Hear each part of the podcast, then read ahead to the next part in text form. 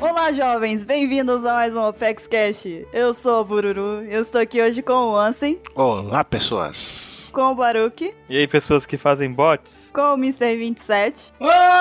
E diretamente da Um Pedaço, estamos aqui também com a Paloma. Aê, mais uma voz feminina! Uh! Eu tive aquele sentimento de déjà vu muito forte. É. Então, sabe quando você já escutou, parece? Isso, então. Você não tá tendo déjà vu, você tá tendo entrando em contato com a Terra 2. Já é um triplo vu já, né? É, eu tô vibrando numa frequência diferente aqui, calma. Vai acabar na Terra 2. Mas tudo bem. Mas sim, Paloma, fala um pouquinho do que você faz lá na Um Pedaço para os nossos queridos ouvintes. Eu lá um pedaço, eu na verdade faço tudo no site, eu inscrevo no, na page e. Mas o que é a iniciativa Um Pedaço, né? O que é? É verdade, né? Vocês estão todos convidados para a iniciativa Um Pedaço, que todo mundo lá é amorzinho total. É, tchau, gente. Valeu, falou. Chega mais! Enfim, qual é o meu trabalho lá num pedaço, né? Na verdade, eu escrevo pro site, minha função é escrever pro site, só que eu ajudo meio que todo mundo, né? E aí é page, aí é Instagram, aí é Twitter. Só que em dezembro do ano passado, a equipe realizou um documentário sobre a trajetória do mangá de One Piece aqui no Brasil, né? Desde a Conde até a Panini. E, Inclusive, eu entrevistei o Ansem, que tá aqui com a gente. Ele falou um pouquinho também da trajetória, da história dele com o mangá. E aí também teve a galera da Panini, teve a galera da época da Conrad, teve o Will, que também é da Peace Project. Só profissional. É, mas enfim, é isso. Se vocês querem assistir o documentário, provavelmente vai estar aí no, na página aí da- do cast pra vocês verem. Vou pensar. É, faltou ela dizer também que é Um Pedaço é um site que fala também sobre One Piece e tudo mais, né? E que eles fazem postagens e artigos tal, tudo mais. E a gente teve também a participação do Yuri Padilha, já dá Um Pedaço, que fez parte do cast de figures com a gente. É verdade, muito bem lembrado. Pois ok, então todos os links vão estar na descrição do Apex Cash, porque eu estou de muito bom humor hoje. Sei. O tema dessa semana vai ser sobre o Databook Yellow, mas antes de mais nada, nós vamos para a leitura dos e-mails.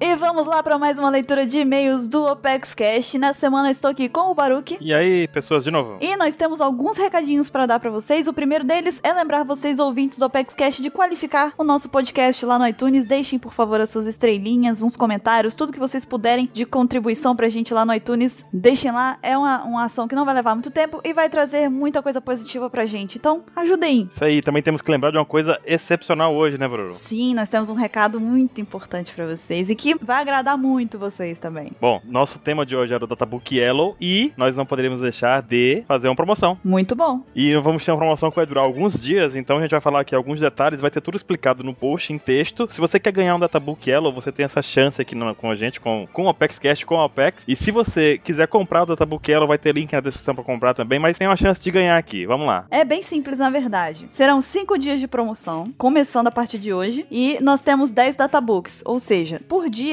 nós vamos ter 10 perguntas, então cinco dias, 10 perguntas cada dia. E para você poder participar dessas perguntas, você poder responder essas perguntas, você precisa ser primeiro, estar atualmente residindo no Brasil, e segundo, você precisa ter um perfil no Facebook para que você possa ativar o nosso aplicativo de quiz feito pelo maravilhoso Baruquinho. Ano passado a gente fez a promoção do Tabook Blue e algumas pessoas fora do Brasil queriam participar, mas a gente não vai ter como enviar por conta do custo de envio e tudo mais, né? Não- não- pelo menos por agora, né? Exatamente. Então, nós também temos aí essas regras, também temos o seguinte. Então, são cinco dias. Hoje, por exemplo, no dia desse podcast, desse Apex Cash, o que vai acontecer é o seguinte. No final do dia, meia-noite, é, duas pessoas vão ganhar um databook. Elas vão ser as pessoas que tiverem a maior pontuação e as que conseguirem essa maior pontuação em menor tempo. Se tiver um empate, por exemplo, entre quatro pessoas, das quatro pessoas que foram, ficaram empatadas, duas, as que responderam mais rápido ou que terminaram o quiz mais rápido, é as que vão ser as vencedoras daquele dia. né? E também vale o seguinte: se você ganhou o databook hoje e você con- quer continuar participando do quiz amanhã, beleza. Só você, só não vai ganhar dois databooks em três, você vai ganhar um. E amanhã, se você conseguir a maior pontuação, o prêmio vai pro próximo colocado na lista que- de pontuação, sabe? Vai ser assim. É, vamos, vamos usar um exemplo aqui. Juquinha venceu hoje. Terça-feira a gente encerrou o quiz. Meia-noite, o, o quiz vai durar durante o dia inteiro, ok? Fechando o dia, serão computados dois vencedores. Vamos supor que Juquinha ganhou hoje, terça-feira. Mas Juquinha quer continuar respondendo o quiz, porque ele gosta de responder perguntas de One Piece. E tá muito legal. É bem bacana. Aí ele pegou e continuou fazendo durante a semana. Vamos supor que no terceiro dia da promoção ele foi e ficou entre o- os dois primeiros colocados de novo. Mas se ele já ganhou na segunda-feira, ele só vai ganhar ah, em questão de, po- de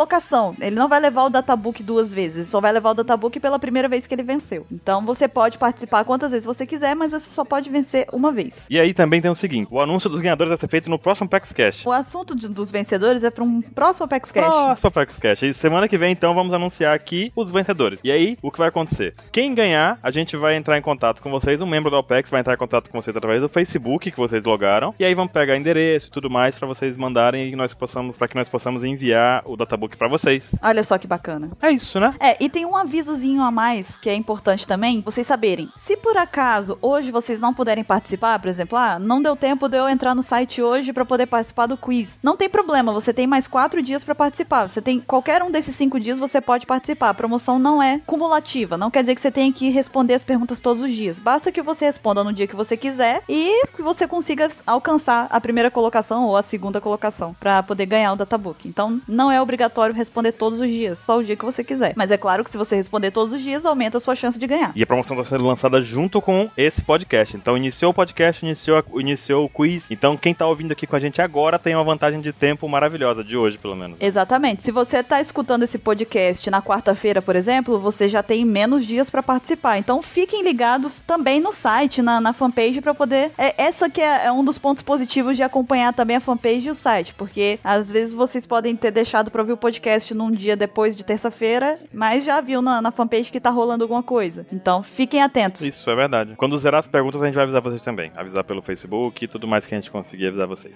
Exatamente. E qualquer dúvida é só vocês entrarem em contato com a gente. Vocês têm os nossos perfis pessoais, tá aqui também na descrição do Apex Cash, tem o meu, tem o do Baruque, do QT e do Ansem. É só entrar em contato com a gente se vocês tiverem alguma dúvida que a gente tá ali pra ajudar. É isso, participem. Isso, participem! E agora a gente vai para as fanarts dessa semana. A gente recebeu bastante fanart, como sempre, Baruque. Se você não quiser ouvir os e-mails, pule para. 23 minutos e 35 Databox. E a primeira veio do Gabriel Luca, ele tem 14 anos e ele não disse de onde ele é. Então, ele é de lugar nenhum mesmo. e ele mandou uma fanart aqui minha com o stand-up paddle, que é imenso aqui, três vezes maior que eu, talvez quatro vezes maior que eu. Enfim. Também temos um e-mail da Dainara Medina, 16 anos, ela é de Parapuã, São Paulo. Ela- Ela mandou uma imagem do 27, na verdade é o Panda Man. Na verdade é uma imagem que ela viu num grupo de One Piece e ela logo de cara assimilou o Mr. 27, aí ela mandou pra gente. E ela mandou também uma tirinha que ela fez, que tem um carro todo amassado. Tipo, Alguém bateu muito feio com aquele carro, talvez QT, não quero dizer, mas talvez seja QT. Aí tem lá uma mulher falando assim, tipo, traz o, traz, traz o verniz, vamos resolver esse kit. Vou pegar o verniz. Exatamente. Ai meu Deus. Acerta Ela ela. tá, certíssima. ai meu Deus, vou pegar o verniz, claro. É a mãe do Cris ali, né? É Tá a ligado? mãe do Chris, exatamente. Lembrou bem, exatamente. Ô, Shelley. Eu sabia que conheci de algum lugar, não tava lembrando.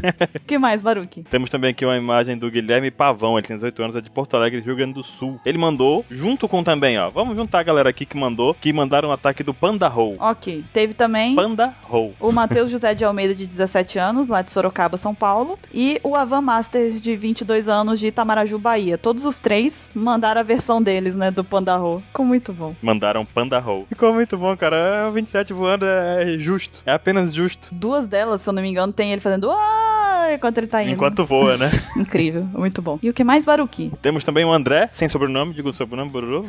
André Yellow, Yellow. Ótimo, Baruque. ele tem 26 anos, né? 27, tá bom? E é de São Miguel do Oeste, Santa Catarina. Ele manda uma tirinha que revela a identidade da Bururu. Eu entendi o que, que ele quis dizer. Porque eu sou de humanos, entendeu? Que tem a- a- uma moça dizendo aqui que ela está muito feliz porque ela comeu 30 centímetros de subway, né? Ou seja, ela comeu um metro de subway. Tá certo, Não é? tá certíssimo. Pode ser que seja eu, hein? Uhum. Comeu dois segundos de Subway. É, na, na conversão, né? Exatamente. A gente recebeu também ah, duas fanarts aqui da Rebeca Akiyama. Ela tem 17 anos, é de São Paulo. E ela fez aqui primeiro uma fanart pra contextualizar pra gente a outra fanart que ela fez. A primeira foi mostrando toda a labuta do Luffy pra conseguir salvar o Ace em Marineford. E depois ela fez uma nova versão onde seria eu em Opexford tentando salvar o meu bacon que o pessoal da Opex tinha confiscado. Eu acho que ela ainda me desenhou com muita gentileza, sabe? Que eu, eu com certeza chegaria tá muito pequenininha, cara. Com a fúria de um Sion no League of Legends correndo assim, sabe? Eu ia só passar limpando, sabe? Cadê? Ela desenhou você tão pequenininha que tá muito engraçado. Eu tô tão pequena que você quase precisa de uma lupa pra conseguir me achar ali. Mas enfim. E a gente participa do negócio todo aqui. Tem o 27 falando pra você continuar. Tem eu, tem o QT e tem o Caio. Ó o Caio. Ficou muito bom, cara. Muito bom. A criatividade de vocês me surpreende. O que mais, Baruque? Tá certo, vamos lá. Temos aqui também do Marcos Souza, 18 anos. Ele é de Guarapuava, Uhum. Paraná. E ele mostra a causa do fetiche do QT e da banda Miserável. Não. Miserê. Miserê. Ele mandou a imagem de quem seriam os integrantes da banda Miserê. Tem o LOL, o Beppo, o Penguin e o outro que eu esqueci o nome. Eu não lembro daquele cara também. Esse cara aí. Esse cara aí, Miserê da Bahia. Ah, QT adorou. Já, já comprou o CD já. O próximo é do Marcos Vinícius, ele é de São Gonçalo, Rio de Janeiro, tem 27 anos e é hidrojatista. Eu não sei o que é isso. Ele é um cara que usa jatos a- movidos à água. Ok, pode ser? Deve ser, eu acho que é isso mesmo, será? Melhor Não sei. profissão ever, cara. tá, tá perto d'água o dia inteiro, né? Jogando pra cima, ninguém reclama. Se for isso mesmo. Muito bom, que desperdício, cara. Pega leve aí, tá faltando água no planeta. Então, ele mandou aqui o Mr. 27 com o seu kart, o Baruque com o seu Fusca e o QT com o carro dele, que é a vovó, né? Que ele falou assim que ele não. Barril móvel chama vovó. Ele não coloca o nome de vovó porque nem vovó não se bate, né? Ele diz. Ele já bateu no carro dele. É, por isso que ele não chama o carro dele de vó. E tem eu indo pro espaço, meu pai tá preocupado também, porque eu estou indo pro espaço. Ai, meu Deus, você vai crescer, ganhar uns centímetros lá, hein? Ah, meu pai, do jeito que é, ele só ia balançar a cabeça e aceitar, porque é assim que eles me tratam hoje em dia. Eles só aceitam. Caramba, É um caso perdido já. conversa. E o que mais, Baruque? Temos aqui também algumas fancolors. Uma delas foi enviada pelo Marcos Vinícius, ele mandou você. Ai, ficou muito legal. Colorida, a imagem do nosso mangá, mangá da Alpex. Ficou muito bom. Eu adoro quando eles mandam essas fancolors. E temos também aqui, ó, do Leonardo Vinícius, a Bururu do Esquadrão Suicida. Do, opa, do Esquadrão Rouba Churros. Eu sou apaixonada por essa fanart, eu sou apaixonada por ela. É muito bem feita, cara. Ele mandou muito colorido, ficou muito bem feita essa cor também. Ficou incrível. Muito bom. Muito obrigada. Maravilha. A próxima é do Felipe de Souza e ele tem 26 anos, é de Contagem, Minas Gerais e ele mandou o Super Opex Kart. Ele desenhou praticamente todo mundo aqui. Cara, que muito bem feito. O Mr. 27 de Mario aqui dirigindo com um maluco com a cara dele. Ele tinha que estar em primeiro porque você sabe, né? Ele guia, secando, aí sai correndo. Ele tinha que estar em 27 na verdade. Cara, ele ia ficar muito. Não, mas correndo daquele jeito que ele dirige? É impossível, né? Não tem como. tem você ali, Baruque. Ela fez bastante. Acho que a barba tá condizente, hein, Baruque? Hoje tá, hoje essa- essa barba tá, tá realista. Eu Tá, gostei. tá realista. Você tá de Luigi, você percebeu, né? Eu percebi, sou de Luigi. Tô vestido, tá tudo bem. É. Você tá vestido, Baruque, já é lucro. É louco. Já é lucro. Tem você de Peach ali, Eu ó. tô de Princesa Peach, deveria ser Princesa Bacon, talvez. Cara, tem o que tem atrás. Porque tem tá malucão ali também. Podia ter feito ele com o carro mais amassado, assim, talvez, que, né, ele bate pouco. O Ansem tá de Kong, né, do Donkey Kong. Jogando na mão com seu dado ali. ó. Jogou o dado no capeleto ali. O capeleto devia estar com uma. ca- Ele, ele de Bowser tá perfeito pra começo perfeito, de é história. ele porque é, mesmo. é a representação da fúria do capeleto. Mas tinha que ter ele, tipo, meio louco vindo atrás, tipo, "Ah", que é do jeito que ele é, sabe? Tem o Caio ali, é isso mesmo? Eu acho que é o Caio, com o casquinho da tartaruga, né? Com casquinha na tartaruga. Exatamente, com a cara dele, que é a cara que ele deve estar fazendo pra editar esse podcast, que é a cara de tristeza, de eu odeio a minha É vida. maravilha, ele tá sorrindo, tá sorrindo horrores agora. E tem até o Brazilian Cara, ele tá tão bonitinho. Olha o Brazilian Cara que bonitinho lá atrás. Cara, ficou muito bonito o cara dali, ó. Ele tá de Toads, entendeu? Ficou muito bom. O cogumelo é o cabelo do cara. O cara tá incrível. e tem gaivotas, então zerou a vida. É, Acabou, tá maravilhoso, perfeita, fanart Essa maravilhosa. fanart tá, ela está milimetricamente perfeita. Muito boa. Maravilha. Nós recebemos também um desenho da Clara de Nogueira. Ela não mandou na semana passada, que ela esqueceu, mas essa semana ela mandou três. Então, Ela se redimiu. começando aqui, ela mandou uma que é as loucuras do Mr. 27. Você tem 27 de todo jeito, voando com panda roll, você tem 27 fazendo tudo lá, ah, é 27. E você atrás dele com o seu machado, né? Então tá tudo bem. O mais legal é o do é a hora que ele é arremessado pra fora pelo Sanji ali, né? Aí, tipo, ele sai voando e ele vai, bate em uma, duas, três e quatro Quarta paredes. parede. Entendeu? Ai, ele chega, ele só levanta, tipo, Deadpool! Deadpool! Ela mandou também, ela, ela disse que tava na aula de filosofia dela e o professor falou do Baruch Spinoza, que na verdade é a origem do meu nome, né? Do filósofo holandês Baruch Spinoza. E aí tem um desenho meu no caderno dela, ó, Pera, o que tá importante, hein? contextualizando os estudos do Baruch Spinoza, tá vendo? Tá vendo? E ela mandou também um sensacional aqui, que é assistindo as cenas de One Piece com o olho errado e com o olho certo. Esse aí vai estar tá, tudo na descrição pra vocês verem o desenho, pessoal. Esse aqui vale a pena você dar uma olhada pra saber com que olho você tá assistindo. É, então, não, não era exatamente com esse. Não. de- Enfim! semana que vem, semana que vem a gente fala disso. Ai, meu Deus, o próximo foi enviado pelo Kai Osamu. E ele mandou aqui, na verdade, a fanart dele em relação à luta que a gente falou da Rebeca com a Nami. Só que ele adicionou, na verdade, uma nova versão dessa luta. Como se fosse, tipo, uma luta tag, né? Seria Zorinami versus Sandy e Rebeca. E aí, tipo, obviamente o Sandy ia ser o primeiro a perder, porque, s- né? Rebeca e Nami, ele já não vai bater em nenhuma das duas, porque são mulheres. E aí a Nami, muito esperta, tirou a roupa da, da Rebeca, sem poucos. es- Ela não tem muito escrúpulo também. Deu de gatuna, né? Deu de gatuna e foi lá e... vup. Ela não é uma pessoa muito provida de escrúpulos, né? A Nami arrancou a roupa da, da Rebeca e já deu um nocaute no Sandy logo de cara. Acabou, o Sanji tá lá derrubado, sangrando, e a Rebeca sem saber o que fazer. E a Rebeca pelada não tem como lutar também. Na verdade, você vê que ela só tá com menos roupa, porque ela já, né? Pouca roupa que a Nami roubou, né? Ela não é uma pessoa que usa lá aquela quantidade de É. roupa. Então, enfim. Aquela pessoa que, né, enfim, tá tudo bem. E qual é a próxima? Temos aqui do Rafael Lima, ele mandou o QT Imóvel, um barril do Chaves, que virou o QT Kart. Incrível, perfeito. Tá barril, É literalmente. mais ou menos isso, só faltou tá, tá machucada ali. Tá perfeito. A próxima foi enviada pelo Lucas de Castro Leite, ele tem 21 anos, é de Divinópolis, Minas Gerais, ele é marceneiro. Olha que legal, Barão, que ele é marceneiro. Eu acho legal essa profissão. E ele mandou aqui, na verdade, ele fez esse desenho, diz ele, pra poder ele fazer a camisa dele, ele quer estampar esse desenho numa camisa, o que é muito legal, muito bacana. É sempre uma honra ter as pessoas usando a OPEX, né, desenhos relacionados ao OPEX na camisa. E ele fez o navio do 27 Club, que seria a tripulação do Mr. 27. E aí tem alguns comentários aqui do lado, né? O Baruch mandando todo mundo ir pro caralho, toda a educação do mundo. Aí o pessoal, tipo, quê? E o Ansem ali, é o quê, rapaz? É o quê, rapaz? E o Vatal tá ali no cantinho, é por isso que eu não participo do bando. Ele tá indo embora ali, ó. Ele tá remando sozinho no cantinho. Tá indo embora, remando no barquinho. Ficou muito bom e tem até gaivotas também. Então tá ótimo. Tá em gaivota, tá tudo bem. E nós recebemos também um desenho do Alan Felipulso, e ele tem 20 anos, é de Orlândia, São Paulo. Eu ia falar Hortolândia, tá? Tô confuso. Orlândia, São Paulo. E ele mandou um desenho aqui de chamado Quebrando as Paredes. E você vê logo o QT quebrando a parede com o seu barril móvel, né? Uhum. E ele mandou a gente atentar, ele mandou outra e-mail dizendo pra gente atentar que os balões da fala do 27 têm números. Começa com o 27, tem camisa de gaivota, né? Nessa, nessa tirinha que ele mandou, né? É verdade. O 27 chega e fala: Porra, QT, até você quebrou a, a quarta parede, deveria ser eu. Aí o, o QT: Eita, foi mal, mas é que tá barril dirigir isso aqui. Aí ele: Quer saber? Cansei. Alguém da plateia gostaria de sair pra comer pizza? Aí eu apareci: Eu! Aí ele: "Minha fa- Essa é a minha fala. Bora lá, Buru. É exatamente assim que acontece. É a vida, chamou pra comer. E ele ainda chega no final e bota assim: só os fortes entenderam o que realmente aconteceu aqui. tá difícil saber o que aconteceu ali mesmo. Mas eu só sei que terminou em pizza, então tá ótimo. Tá ótimo, é pizza é sempre bom.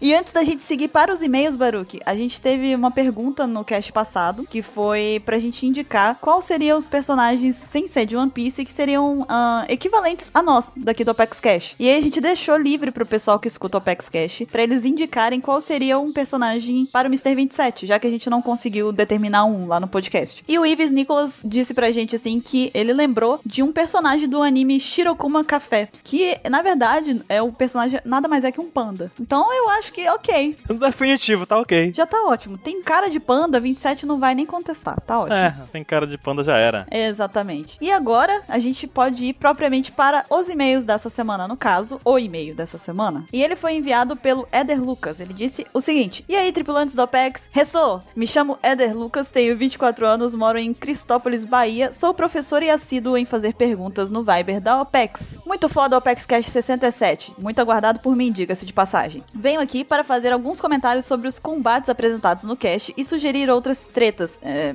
digo, outros combates entre personagens de One Piece. Pelo menos ele não disse tetas igual eu, né? É, ele podia ter dito tetas. Eu pensei que ele fosse, ops, tetas. Eu tava aqui esperando. É, já, né, aquela coisa. Ele diz aqui: sobre a luta Bug Law, foi dito no cast que o poder do Law de desmembrar alguém com um Room não seria efetivo no Bug, e isso me deixou com uma dúvida sobre a fruta do mesmo. Quando alguém vai cortar o Bug com uma espada, ele se divide antes da espada cortá-lo, ou o corte da espada faz a própria divisão e não causa dano nele? Eu acho que a espada já faz a divisão e não causa dano nele. A pessoa pode chegar lá e dividir ele a qualquer momento que vai estar natural pra ele. É. Desde que seja cortado e não esmagado, ele vai. O corpo dele vai Se dividir. entrar na brincadeira e se dividir. É, eu também acho. É porque a gente vê isso até em Marineford quando aquela cena do Mihawk cortando lá, né? E ele, ele nem viu, nem sabe o que aconteceu, ele não se dividiu, ele não teve tempo de reação. É porque é a propriedade do corpo dele. Não é como se ele ativasse e desativasse aquilo, eu acho. Naturalmente é daquele jeito já, né? Tipo, o Luffy naturalmente é de borracha, você estica a bochecha dele e pronto, né? Exatamente. E aí ele continua aqui. Agora, sobre a luta do Barba Negra e do Borsalino. Eu acho que o usuário da Pica Pica no Mi, ele botou aquela Hum. carinha.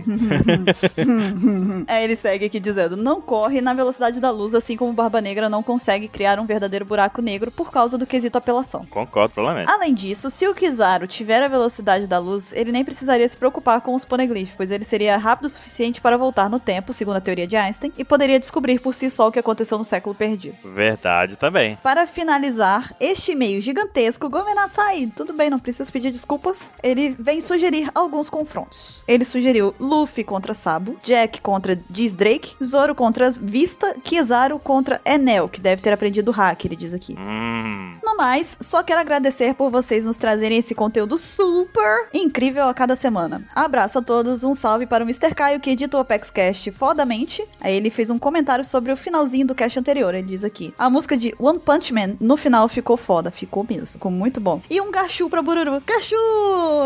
Sabe que no final do, do Package anterior, quando terminou a música do One Punch, eu fiquei ouvindo até o final, aí de repente mostra uma parte em que eu faço o maior chambres da história. O Carrick, né? E eu já mandei. Eu tava ouvindo a música do One Punch, mandei mensagem pro Caio. Cara, a música no final ficou foda, tipo. Aí depois eu falei, por quê?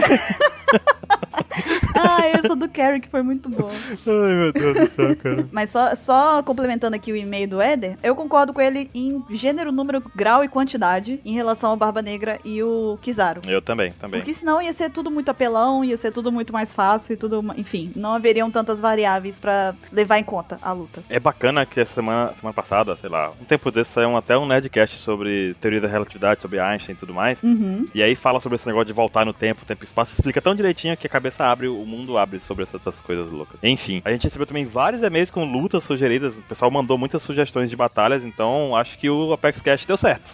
o Versus vai voltar. Eu acho que teremos uma parte 2, acho que sim. É, é. E também recebemos uma pergunta aqui. A gente seleciona essa pergunta da Cleiciane Silva. Ela tem 14 anos e ela é de. Ela é de lugar nenhum também. Ela mora junto com aquele menino que não disse de onde ele é.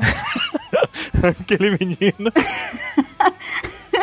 Ela é do mesmo lugar do Gabriel Luca, que não disse de onde ele é. E eles são vizinhos, entendeu? Tá certo, entendi. Entendeu? São amigos. Ela mora na casa 26, ele mora na casa 27, então os dois lá, né? Exatamente. Tá certo. Ela mandou uma pergunta pra gente muito curta e rápida, tipo, Enel versus Kizaru, o que vocês acham? Olha, eu. a- Baruque, eu, eu sei o que, que eu acho, eu sei o que, que eu acho, mas eu, eu acho que eu vou deixar você falar primeiro. Eu acho que é um tema. Você, você tá. Baruque, me abraça, Baruque. Porque Vamos. o que você tá dizendo é o que eu tô pensando. Pois conclua, conclua É, o pensamento. transmimento de pensação, isso, cara. Isso é incrível. Conclua meu pensamento, vai. eu acho, Baruque, que isso daí é assunto pra outro PEX Cash. Exatamente. O versus 2. Cara, eu fico impressionado como a gente pensa igual, cara. é muito bom. Impressionante. Maravilha. O Apex Cash versus 2 tá chegando aí. Mentira, vai demorar Vai um pouco. demorar um cadinho, tá chegando ainda não. Mas enfim, se você quiser participar do Apex Cash, mande e-mail pra gente, mande sua pergunta para contato@onepcx.com.br. Se você quiser participar também, mandando sua pergunta para o nosso perfil do ESC, o link tá aqui na descrição. Lembre-se sempre de se identificar, colocar o seu nome, sua idade, de onde você vem, para que a gente possa conhecer um pouco mais dos nossos queridíssimos ouvintes. Fiquem agora com o Apex Cash sobre o Databook Yellow, tá muito legal. A gente tem a participação bacana da Paloma. É verdade. A gente se vê na próxima leitura de e-mails. Até lá. E participem do quiz. Sim, databooks, muitos databooks. Databooks, voando pra todo lado, Databooks, adeus. Mentira, até daqui a Adeus, pouco. Até daqui a pouco.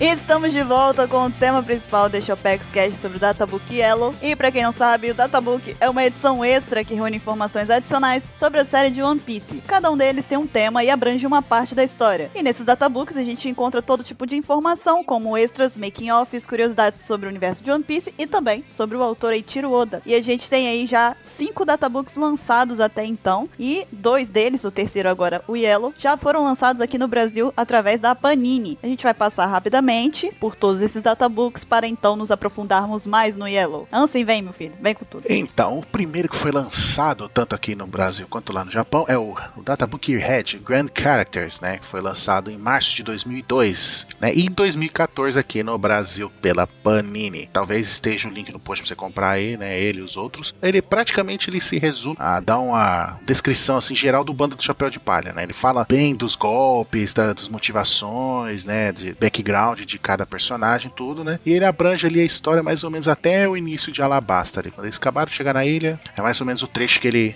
termina ali, né? A história, certo? Certo. Certo. Então, e continuando, temos o Databook Blue, né? O é, grande Data Files, né? Que é o grande arquivo de dados. É, olha aí a referência aí, né? Dado 6, né? Seu, é o seu databook preferido, né? Exatamente.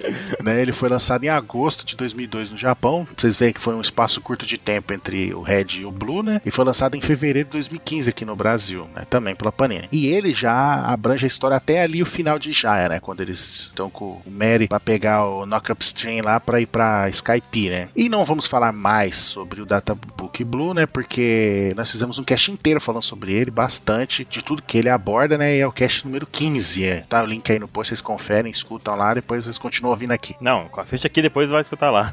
Não faz sentido. Claro que faz. Tá bom, vocês escolhem a ordem que vocês quiserem. o importante é ouvirem. E hoje nós vamos falar do Databook Yellow, né? Que é o grande Elements, né? Que saiu em 2007. Provavelmente eu falei a pronúncia errada, mas vocês entenderam, né? E saiu em fevereiro desse ano aqui também pela Panini, né? E ele, só dando um resuminho antes de continuar, ele vai abranger a história, né? Até ali o final de Water Seven Slub, ali até o momento que o bando ganha o Sunny, né? Que é construído o Sunny e eles partem para a nova aventura. Mas esse não é o último Databook. Tem lá no Japão saiu ainda o Databook Green, né? Secret Pieces, que foi lançado em novembro de 2010, né? Teve um três anos aí de diferença, né? Que, por sinal, né? Nós já temos algum tempo, bastante tempo na verdade, que a gente traduziu uma parte dele no site, então vocês podem clicar aí no link. É um dos maiores, se eu não me engano, ele é o mais grosso de todos, né? Então a gente traduziu só um pedacinho ali pra, pra cu- matar a curiosidade, né? Concorrência com ninguém nem nada, não. E também o último que saiu até então é o Blue Deep, que é o Characters World, que é um- foi recentemente lançado aí em 2012, que não é tão recente assim, né?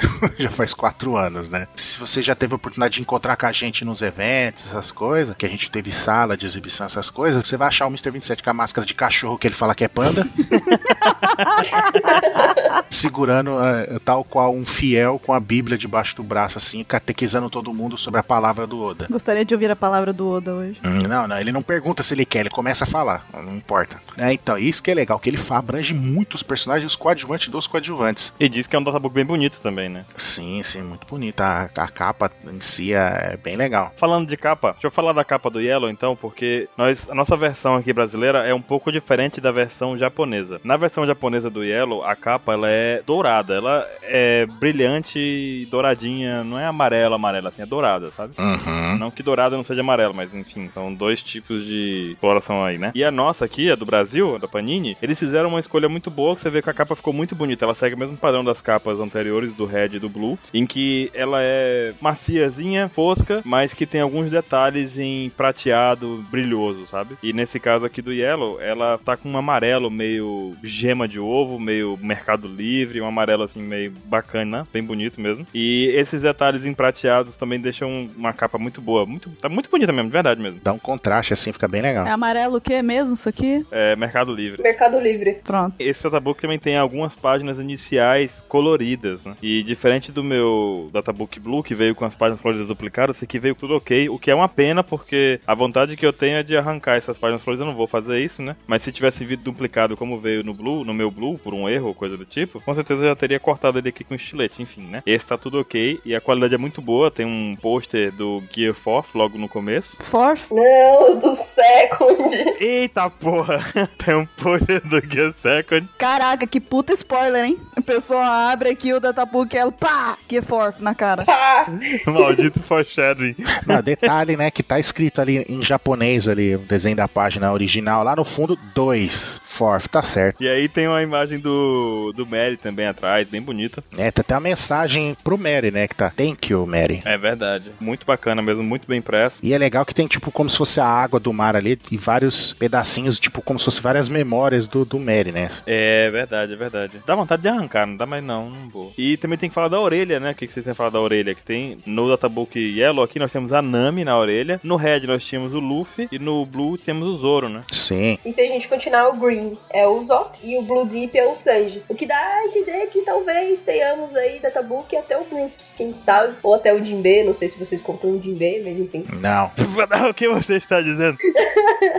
Você está dizendo que vai ter o databook roxo da Robin, o databook rosa do Chopper, o databook preto do Brook? Pode ser, por que não? É isso que você está dizendo, Paloma? Não, porque o Green não é do Zoro. É, não pode ser porque o Blue é o Zoro, né? E o Zoro seria Trix e Verde. Se tiver do Jimbe na orelha, vai tá. Vai tá Bororocum. Bururucum. É, no do Jimbe vai tá só bururuco. E é isso que eu tenho a falar sobre essa capa do Databook Yellow. Muito boa. Pois, muito bem. E logo aqui no começo do Databook, já no Event Log One, no bando do Chapéu de Palha, dedicado aos membros do Chapéu de Palha, a gente tem aí um resumo da aventura do bando do Luffy e tal, com algumas referências, tem pontos chaves e tudo mais, enfim, blá blá blá, sobre cada um dos Mugiwaras. 27, filhão. Vem, filhão. Ah, e aí começa a treta. Então, a primeira função aqui é o Luffy, o capitão. Fala das frases dele, das ações dele, da vontade maníaca dele de chamar todo mundo de na cama, de companheiro. Tem as pessoas que negaram o convite dele, ou que ele convidou pra, pra ser também da tripulação, né? É, eu nem lembrava que ele tinha chamado o Iceberg pra ser da tripulação. E ainda não tem o unicórnio, né? E a árvore, infelizmente, porque não vai até Tillerberg. Mas só que entra na conta também. Oh, meu Deus do céu, cara, tem a árvore. Muito bem lembrado. E ainda falam que o bando do Luffy teria que ter 10 integrantes. É, 10 integrantes meu pau. Se entrasse todo mundo aí, e aí, quero ver. Não vamos falar disso agora. Tem 10 integrantes no bando do Ruffy hoje em dia? É, É 5.600, tá bom pra você?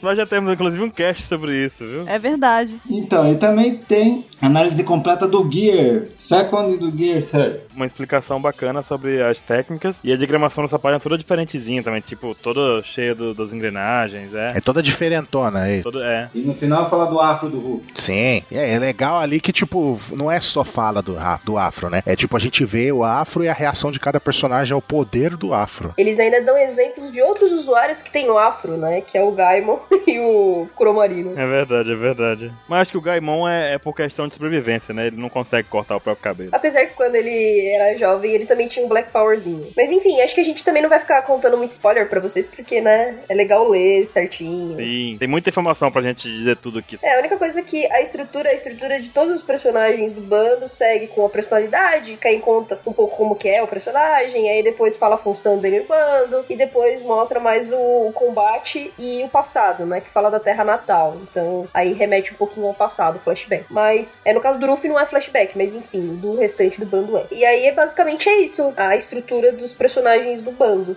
Então tá, eu fiquei incumbida de falar do Zoro, que vai ser uma treta federal aqui. Mas enfim, continuando o Event Log One, um aqui a gente precisa falar um pouquinho do Zoro, que ele, enfim, fala um pouco da personalidade dele, que ele é muito austero, né? Ele é um cara muito sério, muito rígido, que, enfim, leva o orgulho e a honra até os limites. Então tem toda aquela coisa também do, da cultura samurai, que tá muito presente no, no Zoro, né? Então a parte da personalidade basicamente é isso, assim, é muito forte nessa questão. E fala da. e ainda brinca dele. A maneira dele descansar é sempre dormir. Enfim, dormir tá bom. E aí chega a parte que é a treta toda da parada, né? Que o Yellow, ele é famoso por causa disso, né? Todo, um monte de gente tava esperando a polêmica toda por, por conta dessa página, tanto do Zoro quanto da Nami, né? E aqui é- é- ele é tido como combatente, né? Então a função dele no bando, ah, pelo menos a função primária dele no bando, é combatente. Só que aí no, no comecinho da página né, dele, que é na 46, então se vocês quiserem ver aí já com a gente, já que vocês estão ouvindo a gente, então é, se vocês forem na página 46, logo no comecinho tem uma parte escrita assim, é, Zoro confia plenamente em Ruffy e é extremamente honesto e direto com todos os seus companheiros. Uhum. Pode-se dizer que às vezes ele age como vice-capitão do bando. Tá, tá, tá. Pronto, tá definido. É alguém com que todos podem contar. É, então, basicamente assim, é, o Yellow é o único lugar que expressa, né? Que fala um pouco do, do Zoro com essa função secundária. E aí a gente vai lá ver a Nami posteriormente, que também ela tem uma função função secundária e, e, sei lá, o Sanji meio que a gente pode colocar também como algo parecido com isso também. Mas enfim, é vice-capitão. Não é imediato, tá, gente? É vice-capitão. Não me venha com churumelas de vice-capitão. Mas é basicamente isso aí. Ele justifica essa, essa descrição pelas ações do Zoro. Então você tem um conjunto de coisas que o Zoro fez aqui justificando essa subfunção dele, por assim dizer, né? Tem muito a ver com a lealdade. Deixa eu só ver, o Zoro apareceu em segundo aqui no Databook. Confere? Ah, confere. Tá bom, vamos continuar. Ok, tá bom então. Ah, ok, Mr. 27. Quer dizer que o segundo é imediato, é isso? Mas deixa eu só falar que eu achei que a parte do Zoro foi muito livro de autoajuda. Gostei de todas as frases que tem. Ah, é bem- é bem bacana mesmo. Vem cá e dá um abraço, Mr. 27. É isso aí. Cuidado, viu? Tem ouvinte que tá vendo 27 em todo lugar, até no relógio já tá vendo. Cuidado, ei. 2h35, 27, 27. Como assim? É, assim começa. Você vai ver daqui a pouco. Você vai sentar no restaurante, vai ver o 27. Vai ser beleza. E o que que tem no finalzinho do Zoro lá? É a brincadeira de como fazer o Zoro não se perder, né? Então eles falam o nível do senso de direção do Zoro, que é nulo, né? Então é bem engraçada a parte é, extra do, do Zoro. Parece ser muito com alguém que eu conheço. Quem? Tá aqui nesse podcast, mas que eu não vou citar o nome. Isso me lembra al- algum membro da OPEX. Oi, oi. Mas costuma ficar bastante pelado. Vou dizer apenas isso. Eita danado. Vem, Baruque. O restante da polêmica é toda sua. Fica à vontade. E aí nós temos aí também depois um capítulo. Capítulo, tá bom. Vou chamar de capítulo agora. Um capítulo sobre a Nami, que vai falar também, como seguindo o padrão dos outros, muitas informações sobre a Nami, do começo ao fim, fala sobre ela, como a personalidade dela, fala da Nami em batalha, fala da Nami de- como técnica, como navegadora. Tem uma fala também aqui que gera a polêmica toda, porque desde o início dos tempos em que o Databook Yellow surgiu, da era glacial, Desde a era, da- era glacial do Urkut. a tradução da função da Nami no Databook Yellow em inglês ficou mate. E aí, muito foi usado para definir a Nami como sendo a imediata do bando, né? E aqui nós temos a tradução como navegadora, que é uma tradução correta pro, pro caso, pra função dela, né? E meio que acaba com um pouco da polêmica, porque a polêmica existe em relação a o Zoro ou a Nami ser o imediato, né? Não alimentou a treta. Foram sensatos. Quem traduziu isso aqui foi sensato. Parabéns. Entre aspas, porque existe uma fala aqui, nós vimos no Zoro que surgiu uma fala dizendo que ele seria o vice-capitão, não é isso? Ah, Não foi isso? Sim. E aí, na parte da Nami, aqui no capítulo da Nami, nós temos um quadradinho que diz assim, ó. Na situação de emergência, Nami dá as ordens à torre e à direita para que o navio zarpe da melhor forma possível. Ela seria a capitã dos bastidores do bando do Chapéu de Palha? E a pergunta fica jogada, tipo, ele chama um de vice-capitão e o outro de, ba- de capitã dos bastidores. E aí? E o melhor é assim. Mas acontece que esse databook saiu antes de Thriller Bark. E até antes de Thriller Bark, até concordaria. O negócio foi depois, né? Depois que o Zoro fez um certo negócio lá, Eu comecei a mudar de opinião. eu concordo. Acho que essa sua opinião aí é, é unânime aqui no Apex Cash. Todo mundo. Não, não é não, não é não. No- não, Hein? Só cabe uma piada aqui. Que o Zoro fez, não. Chegou o Kuma lá e falou: ó, tá vendo essa dor do Luffy aqui? Vou jogar em você, tá? Não vai doer nada, hein? A agulha do cacete, o Zoro disse. Que cacete de patinha. E aí fala também sobre como a Nami conseguiu o clima tactic dela, t- tipo, como ela era em batalha antes, as dificuldades que ela tinha e como ela tentou suprir isso, que ela né, viu que precisava de, de mais força e tal. E termina com uma parte bem legal. Eu nunca tinha imaginado nada do tipo, que seria o diário de bordo da Nami, né? E é muito engraçado que ela eh, começa o diário assim, o Luffy enlouqueceu de novo, tipo, É, não, e, o- e o engraçado é que eu acho que a Nami realmente seria a, a única pessoa que faria um diário de bordo mesmo, sabe? Talvez ela com o Zop, assim, tipo, no máximo. é, o Zoro não deve saber nem escrever, né? de contar a história do que aconteceu. O único complemento que eu gostaria de fazer é de dar realmente contexto da, da história do Mate, que eu acho que é, é, é legal porque é uma coisa meio histórica, então acho que tipo, só eu e o Mr. 27 vivemos isso. Eu estava lá, eu só não participo das tretas. Você só não discutiu. Não, eu também não participava, eu tava de sniper. Eu estava de sniper. É, é, no meu caso, eu era bastante ativa já na, na comunidade, eu comentava bastante. E assim, o que acabou começando, toda essa treta toda aí mesmo, foi ah, mais ou menos no volume 51, que teve a fala do Rogue lá, dizendo que ele, que o Zoro seria o imediato. E logo depois a gente ficou ficou sabendo do Ray que ele era o imediato do Gold Roger, né? Então, tipo, tem toda essa relação aí é, é, que aí poderia fazer com que ah, o Zoro, por também ter sido o segundo integrante do bando, a, a ser o imediato, né? Da mesma forma que o Ray. Só que, tipo, né, as coisas meio que não acontecem exatamente dessa forma. Porém, todavia, no entanto, na época, isso, gente, eu tô falando, sei lá, 2009, no máximo estourando o comecinho de 2010, tá? Que Antes os databooks é como se fosse poneglifos, que ninguém sabia traduzir, eles estavam lá. Isso, é. Então, a a galera não conhecia muito, na verdade até eu, assim, eu ainda tava no começo de tudo isso. Mas o pessoal da antiga ainda, tipo, não tinha tanto conhecimento desses materiais extras. E justamente pela fala do Rogue, ter dado toda aquela discussão na comunidade, as pessoas começaram, as pessoas mais experientes começaram a procurar algumas informações que pudessem ser mais oficiais, desse pelo menos algum parecer sobre esse assunto. Não foi assim do nada que, que chegaram e falaram, não, a Nami que é imediato ou o Zoro que é imediato. Não, então tem todo um contexto histórico disso e basicamente encontraram o material do Yellow da Dabuki na internet e justamente a página da Nami tá lá o mate justamente na função, né? Então, sei lá, se você pega uma tradução literal, o mate é companheiro, né? A tradução literal dele. Só que como tava o termo na função da Nami, começou realmente todo um fuduso para tentar entender por que que a Nami tava como mate. E aí, a tradução mais próxima de mate seria imediato, né? Então, começou toda essa discussão de que tipo, pô, gente, o Zoro falou imediato no Zoro, só que aqui nesse databook tá falando que é a Nami, que, que eu confio, né? Até então, a página do Yellow Databook ainda era mais oficial do que a fala do Rogue, então começou realmente toda a treta de, né, de, de ter meio que lados, né? Pessoas que ficavam do lado da Nami e pessoas que ficavam do lado do Zoro. Eu admito que na época eu realmente ficava do lado da Nami, porque a única coisa que a gente tinha de base era isso. Homem de Ferro ou Capitão América, né? Tem que escolher o seu lado. É, então, mas assim, inclusive, a gente realmente tem que parabenizar a tradução da Panini, foi o Dios, né? O Dios traduziu isso aqui junto com a Beth, e eles escolheram navegadora, porque o Mate não é navegadora, né? Não tem uma tradução Mate que encaixe em navegadora. É, até porque a- uma tradução pra navegadora que fosse mais eficiente seria Navigator ou coisa do tipo, né? Alguma coisa. É, Então, Tem muitos termos específicos pra isso, na verdade, né? Sim, seria muito mais fácil os japoneses terem colocado Navigator e aí essa não teria, realmente não existiria essa treta, entendeu? E até mais, poderia até é, ter uma, realmente, uma tendência a todo mundo concordar que seria o Zoro, entendeu? Só que, justamente, o que o Baruch falou, não colocou nem pra um lado nem pro outro, né? Porque a Nami é tida como capitã dos bastidores e o Zoro como vice-capitão, né? Quando o Oda precisa falar quem é imediato, ele chega e fala quem é imediato e acabou, né? Mas ele enrola.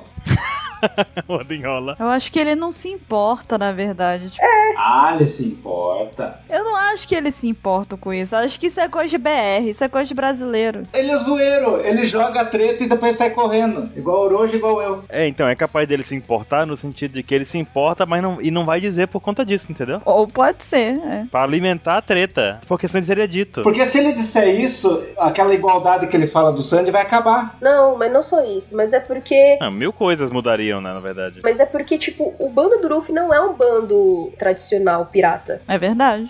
da família tradicional brasileira. É engraçado, né? A família tradicional brasileira, a família. o bando tradicional de One Piece. É que nem, é que nem a gente pegar o bando do Tint, entendeu? Ele não foi formado de uma forma natural, digamos assim, sabe? Como todos os outros bandos. Então, é, existe essa relação entre os dois bandos, no entanto, que o bando do Tint também não tem imediato, justamente pra mostrar que são bandos diferenciados, que foram montados de formas diferentes. Então, acho que até se colocasse um imediato mesmo, como a gente tem o Ray, como a gente tem o Ben Beckman, enfim, outros bandos, não teria mesmo, não seria o mesmo feeling, né? Então, tipo, acaba, a gente não precisa dessa treta, pelo amor de Deus, não é necessária. Precisa assim, sim.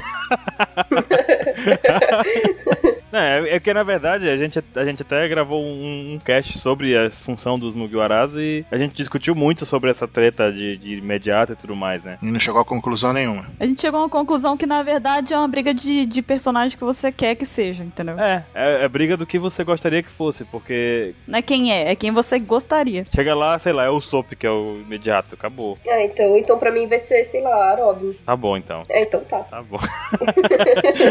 Quero, Continuando. quero. Então, e o do, o do Zop segue a mesma linha dos outros, né? Sem treta, né? Dessa vez. Mas ele segue a mesma linha dos outros, né? Fala um pouco dele ali, né? Do, da história dele, né? Do que ele percorreu até então. Fala da sua função como atirador, né? Também até então, como faz tudo do bando ali, porque antes do Frank entrar, né? Ele consertava, até arrebentava o Mary e tudo, né? Aí depois comenta ali do seu estilo de combate, que é pouco usual. Improvisa muita coisa na hora, né? Por exemplo, tem até o exemplo que tá aqui, é o Zop Noise, É o do quadro negro, né? é, que ele pega a lousinha e arranha com a unha, assim, tá ligado? Os caras, meu Deus. Da gastura. Aí depois fala que ele aprimorou o combate dele, né? Quando ele criou o Kabuto. E agora ele é um jardineiro. Precisamente. Os sopros somos nós. Precisamente. Aí depois também, lógico, né? Como de todos os outros, né? Que a gente já falou, fala da Terra Natal e do passado, né? Fala ali da Caia, né? Fala também dos piratas do Zop, né? Aqueles os três molequinhos lá, que eram seguidores, os primeiros seguidores do Zop. Né, e encerra falando do herói lendário, o Sogeking, o rei dos atiradores. Tem até o autógrafo dele lá pro Chopper. É, Como eu falei no cast que a gente falou do Databook Blue, que no Red, que tem aquela arma, o Climatact que o Zop fez pra Nami, no mangá a gente vê que ele deu um manualzinho pra ela. Aí no Databook Red a gente vê esse manualzinho exatamente do jeito que a Nami tava lendo, sabe? Tipo, tem a primeira, o lado da folha e tá falando só o bagulho pra distrair as pessoas, festinha de criança, essas coisas. Aí quando você vira a página, você vê o verso do papelzinho assim. Aí tá lá a moda de combate dele e tudo. E aqui, por exemplo, a gente tem a cena lá que o Sogeking deu autógrafo pro Chopper aqui, a gente vê o autógrafo do Sogeking pro Chopper, tá para Chopper. E a gente vai falando assim, mas na verdade tem aqui acho que 10 páginas sobre o Sop, né? Tem bastante coisa, mas. É bastante coisa. Sim, sim, que a gente não vai ficar falando tudo porque cast não é pra isso. Nós não queremos dar spoiler pras pessoas. Nós queremos induzi-las a ler o Sim. Em seguida, tem uma parte dedicada ao Sandy, que assim como as dos demais, também fala bastante coisa sobre ele, faz lá um apanhado da personalidade dele, dele ser todo cavalheiro, daquele princípio de que ele não bate em mulher. Ele apanha, mas não bate. né? Ele é o cozinheiro responsável por manter todo mundo vivo lá, né? Que antes, depois a gente vai descobrir como é que era, que acontecia a situação antes dele. A gente vê a habilidade de combate dele, que ele luta com as pernas e tudo mais, a grande força que ele tem, que é capaz até de modificar o rosto de algumas pessoas, serve até como cirurgião plástico. Ele precisa Exatamente. atingir algumas pessoas. E o mais legal de tudo pra mim é a parte final, que é como que o Atachan explica a dificuldade dele conseguir tirar uma foto do Wanted do Sandy. Quem lhe acha é a Tatiana. pois é. A Tachan é o cara responsável por tirar as fotos da Wanted. Ó, isso nunca foi mostrado nem no mangá e nem no anime? É isso mesmo? É isso mesmo, 27! Sim. Caramba, hein? Olha. E aí tem aqui vários relatórios do Atachan, a gente não vai dizer, mas, por exemplo, ele, ele relata aqui as várias dificuldades que ele teve. Uma deles, por exemplo, que o Sanji estaria deformado por causa do ataque da Califa. Ele não reconheceu ele. Ele falou, tipo, putz, era ele, sabe? Então ele anda junto com o Panda. né? Exato, eles são amigos, é mentira. Mas o legal é que a gente vê como é que seria a foto do Sanji se ele não tivesse feito a, ca- a burrada que ele faz, né? No final ali, né? É, mas mostra assim, tipo, você ia falar, caraca, é uma cena muito louca, Se você quiser ver a foto do Sanji no cartaz, que era pra ser a verdadeira, né? Tá aí. Tá naquele lugar. e nesse lugar, página 89. E por falar em páginas, na página 88 a gente tem um link misterioso. Ó, Hum. Presentinho. Temos um extra, um easter egg. Engraçado, eu tô escutando uma música de fundo.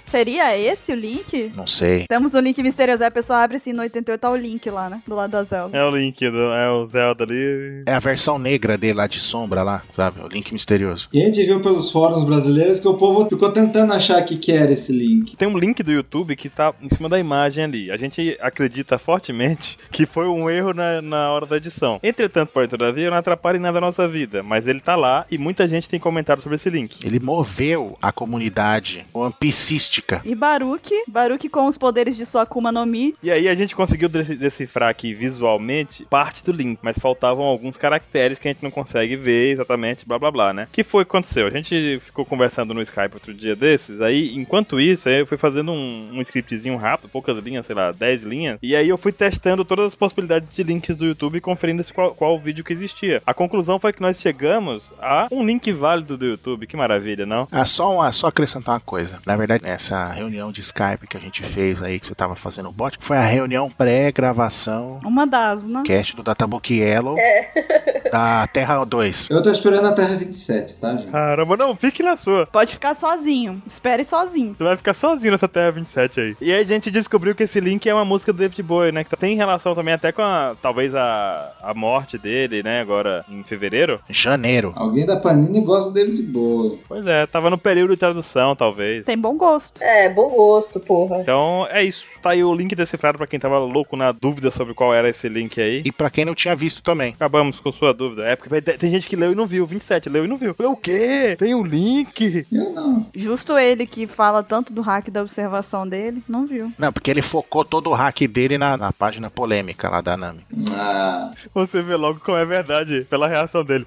Ah. Mas só, só complementando a parte do Sanji, a única coisa que me achou, que eu realmente achei muito interessante, não a única coisa, tá? Mas realmente uma coisa que eu gostei muito foi o Databook colocar o Sanji como o maior estrategista, assim, do, do bando. Sim, sim, verdade, Verdade, verdade. Realmente. Mesmo o Zop sendo inteligente, a Nami também sendo inteligente, a Robin podendo também ter a possibilidade de ter essa função, digamos assim, estratégica, é, é o Sanji que é colocado como o cabeça mesmo, né? A galera, é o cara que salva a galera nas horas mais difíceis e tal, é, é o cara que não pensa muito, não usa muitos músculos, assim, né? Ele usa mais a cabeça. O Sanji é o Jungle, é isso. E o Databook mostra situações em que o Sanji evitou muita luta desnecessária do, pro bando inteiro com uma estratégia que ele teve, né? Tem vários exemplos lá explicadinhos pra você já, tipo, cai na sua cabeça mesmo que, é- que o Sanji é um cara inteligente. Sandy é foda. Zoro é moda. Co- É o que, rapaz? Mas o quê? Começa as suas palavras, parça. Como é que ele tá calado e vem falar isso, tá correndo assim? Acho que tá tranquilo, tá favorável.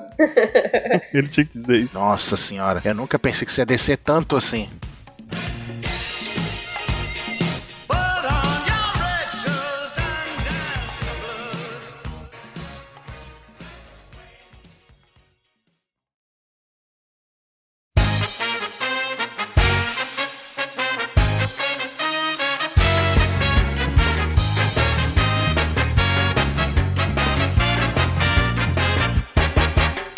Tem que falar do Chopinho? Olha só, eu vou te perguntar uma coisa. O Chopper é o quê? Ele é o médico. Mentira! Glória Pires. É, tá bom. E o que mais? Ele tem vergonha. Mas o que tá dizendo nesse capítulo aqui do Chopper? O que, que tá dizendo? Tem a cena que mostra quando foi tirada a foto dele com o algodão doce. Muita gente se pergunta que não faz, não batia. Tiraram a foto dele lá em Sabondi. Não, Lógico que sim. ele tá aqui em Rongirim de Rongirim. Cara, a gente esqueceu de falar um negócio muito importante do Databook Yellow. Antes de continuar com o Chopper, então, que o 27 meio que travou. Mas no rodapé de cada página do Yellow tem um nomezinho com um número lá embaixo. E esse númerozinho lá liga a um índice da enciclopédia. Então você pode achar mais informações sobre o que tiver no rodapé na enciclopédia que tá lá no final. Eu vejo como um ótimo jeito de pegar as pessoas com quiz. Você abre a página, você vê aquilo e pergunta pra pessoa. É, pode ser usado assim também. Tá vendo por que, que eu falei que ele parecia um fanático religioso com os eventos? Mas o, o Chopper. Mas tava falando do Chopper, né? Que o Chopper quer curar qualquer doença, esse é o maior sonho dele. Fala, por exemplo, como ele é ágil e como ele tem que ser sagaz em achar remédios em coisas comuns, em alimentos, em coisas quando para. E fala das transformações dele. Fala da doutora por errar. O, o Chopper tem esse- essa característica também que, como ele é o médico de bordo, ele não tem que se preocupar só em curar as feridas ali, da, machucadas ali. Ele tem que procurar também é, medicamentos alternativos, né? No, no meio do, do combate. Por exemplo, eles estão na ilha, uma pessoa se machuca e caramba, eu não tô com remédio suficiente. Aqui ele começa a procurar em planta, é, animais, alguma coisa assim, pra tentar arrumar uma cura ali de maneira paliativa ali, algumas- essas coisas, né? Outra le- coisa legal também é que o Chopper, como ele é um. Ele naturalmente ele era um animal, né? Um bicho, né? uma rena, e comeu a Akuma no Mi lá do, do humano, ele contém a habilidade de conseguir falar com os outros animais, normalmente. Então ele traduz o que os animais estão falando pro, pro resto do bando. Para o português, mentira. E muitas vezes eles dão uma, uma aliviada ali pro pessoal, tipo, pra- por, por convencer os bichos pra ajudar eles, sabe? É, tipo, é bem legal assim. E ele também, como ele é um médico, ele acabou desenvolvendo um medicamento especial, né? Que é o Rumble Ball, que é uma droga que ele. Que é uma droga. Tipo, tá lá o Chopper noiadão. Breaking Bad versão Chopper. Então, né, ele, ele com essa Rumble Ball, ele consegue dar um aprimoramento maior, né? Da, da sua Akuma no Mi. Em vez de ele só ter três formas, ele consegue ter sete formas. Só que ele não pode comer várias seguidas, né? Porque a gente sabe, se ele comer a três seguidas, ele acaba virando o Monster Point, o que por sinal é o destaque da- do finalzinho da história do Chopper ali, né? E conta exatamente isso, falando o que acontece quando ele come uma Rumble Ball, quando ele come duas duas e como ele come as três. É, é engraçado ver, assim, que tem transformações que ele não usa faz algum tempo, na verdade, né? Que a gente não vê ele usando, né? Não, uma, co- uma coisa curiosa é que ele não fica na forma normal dele, nunca. É verdade. Vocês repararam nisso que o Chopper praticamente ele não volta pra forma original dele? Porque a forma original dele não é essa pequenininha. Verdade. E faz muito tempo que ele não usa, o- por exemplo, o Brain Point. A pequenininha é um híbrido, né? A pequenininha é o Brain Point. É o Brain Point? É o Brain Point. Então ele vive em Brain Point. Sim, a, a forma original dele é a forma quadrúpede. Não, não, sim, sim, mas eu digo assim, tem modos que ele não usa há muito tempo, por exemplo, o Brain Point ele não usa há muito tempo, eu não lembro dele usando. a- Não, ele vive no Brain Point. Então você tá dizendo que esse é o segredo do Chopper? Sim, pode ser. A forma híbrida é a grandona, que é aquele fortão. É igual o Hulk. O que que você tá falando aí? Mas ele grandão, ele grandão não é como se ele tivesse como homem? Não, é a versão humana dele, é a versão humana dele. Então, é a versão humana dele. Eu acho que a híbrida, a híbrida não seria. A híbrida é a pequenininha. É a versão bururu. A versão... Eu tô, eu tô quieta na minha. Eu nem tô falando. A grande, a alta dele é a humana, mas tem uma que ele é uns bração, fortão, assim, entendeu? Essa é a Arm Point. Essa é a híbrida, é a híbrida padrão. Ah, tá. A padrão, só que ele pegou a variação híbrida e, e manipulou ela, então ele criou mais cinco híbrida. E o Brain Point também é uma híbrida, só que é a variação da, da original. Pois é, eu tô dizendo que tem muita. A gente vai vendo aqui as transformações dele e vai vendo que muitas ele não usa há algum tempo. Ah, o Jump Point ele não usa mais. Exatamente. É, mas é porque também. Não é porque atualmente ele também não evoluiu, não progrediu. Pois é, pois é. Mas antes do time skip ele já não tava usando essas há algum tempo, né? É porque também o Chopper não lutou tanto assim, né? Convenhamos. É verdade. Falar em pessoa que não luta tanto assim, Olha aqui. Ai, meu Deus. Eu não sei, Paloma, eu não sei, me ajuda, porque eu não entendo dessa, dessa agressão gratuita. É, muito gratuito, muito gratuito. Tá, tá, vamos mudar, vamos mudar. Eu, eu mesmo não, não faço questão. Eu gostaria que você ou a Paloma falassem, porque a Robin tem uma relação muito, muito complicada comigo. Eu acho que a Paloma vai falar melhor que eu. Eu confio a ela, Rob. Que honra, que honra. Enfim, da Robin. Ai, gente, eu sempre fico bugado quando falo da Robin. Então, basicamente, o o Yellow, ele foca bastante na personalidade da Robin na questão de ela ter passado muitos anos nas trevas, no submundo, enfim, sem ter ninguém pra confiar, e, enfim, tendo uma, uma cabeça prêmio de ah, 70 e tantos milhões, logo quando eu era criança. E, e justamente é, foi o bando que salvou ela, né? Então o, o Databook ele foca muito nisso, muito mesmo. São muitas páginas dedicadas a isso. É praticamente ele todo, né? É, praticamente é, é- é isso que eles falam, então eu não vou nem ficar me alongando muito. Aí a questão da função dela, é óbvio que ela é arqueóloga e vão me perguntar, pra que, que serve uma arqueóloga no bando? Eu digo, todo mundo gosta de história, então vamos se fuder, entendeu? Basicamente, o papel da Robin é ser a a enciclopédia do bando, entendeu? De falar o que, que é as coisinhas. Bem enciclopédia mesmo, né? Você tem que perguntar e ela responde, porque você, ela nunca vai dizer nada que não foi perguntado. Né? Olha, olha, olha esse ataque gratuito. Olha, Baruque, eu- eu não vou dizer nada, não, nem vou fazer nada, mas eu vou dizer pra você que meu coração fica muito triste quando você fala essas coisas, tá? tem que levar em consideração que a Robin ela é uma pessoa fechada. Ela é uma pessoa que ela não vai ficar falando muito, entendeu? Então, assim, quando perguntam as coisas pra ela, ela responde. Mas, por exemplo, quando ela tem que agir também, ela vai lá e age. Quem foi lá que pegou o mapazinho lá pra ir pro Monte Blanc cri- Cricket, lá em, em Jaya? Ela foi lá no bar, destruiu todo mundo. Não, eu preciso do mapa. Então foi lá e pegou o mapa, entendeu? Ela não precisou falar. Ela fez, entendeu? A Robin funciona dessa forma. Ela realmente não fala tanto. Ela é mais de fazer. É. Só uma curiosidade aqui no, no, no Databook, tem a, a função dela, né? Arqueóloga, tudo, duas páginas, bonito. Aí depois tem uma página falando da outra função que ela desempenhou por muito tempo, né? Que é vice-presidente da Baroque Works, né? Da Baruque Works. Até contratei ela, tá vendo? Como eu gosto dela. E ela, diferente de todo mundo, ela só tem uma página de combate. Por que será?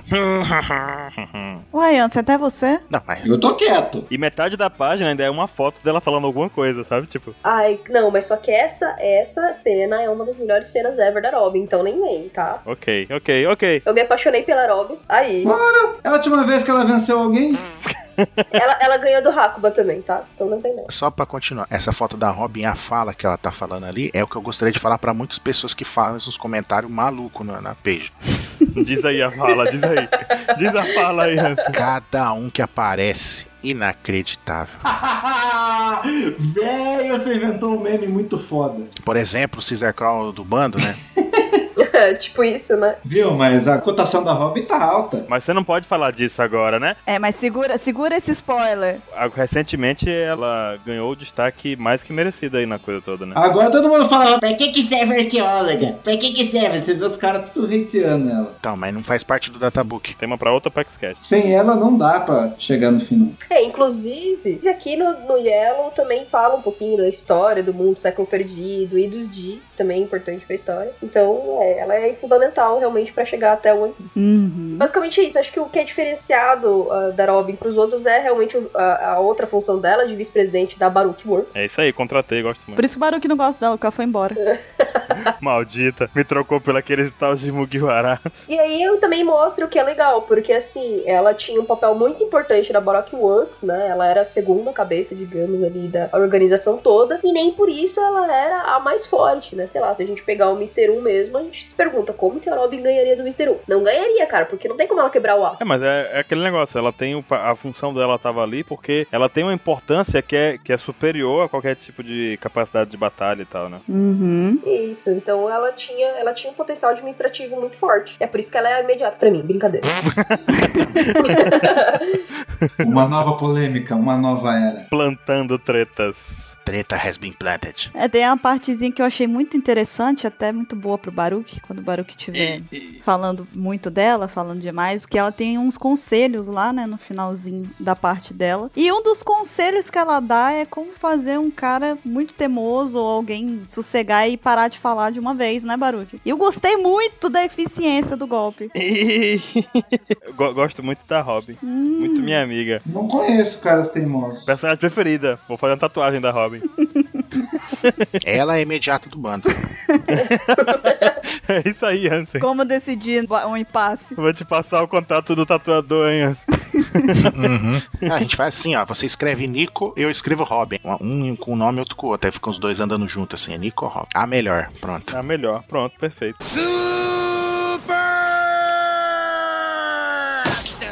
Pois bem, Baruque, fale do Frank. E nós temos agora um capítulo somente sobre o nosso carpinteiro, Frank, exatamente o cara que sofreu o ataque ali da Robin, né? Não sei. Enfim, é muito bacana ver essa- esse capítulo do Frank, porque parece assim, ah, vou só relembrar das coisas todas. Você não vai relembrar quando você lê o Databook Yellow, ou Red, ou Blue. Na verdade, você vai capturar ideias que talvez você não tenha pego na época, porque One Piece é uma obra que tá, tem muito tempo, muitos capítulos, muitos anos de existência, e não dá pra gente ficar relendo e tudo, tudo mais, discutindo loucamente. Então, o- isso me ajudou a lembrar um lado que a gente até tava discutindo na Terra 2, que é o lado artístico do Frank, em que ele canta e toca violão. Vocês lembram disso? Eu adorava isso. Eu, quando vi essa página, me bateu aquele apoio e falei, caramba, Eu vou ser sincero, eu só lembrei disso porque eu li no Databook. Eu não lembrava mais disso. também, tipo, eu tava pensando, caramba, o Brook podia fazer um dueto com o Frank, nunca fez, né, mas pode acontecer. A primeira coisa que eu pensei foi: por que o Oda então colocou o Brooks se a gente podia ter o Frank como músico e carpinteiro? Parece que alguém não gosta do Brook aqui.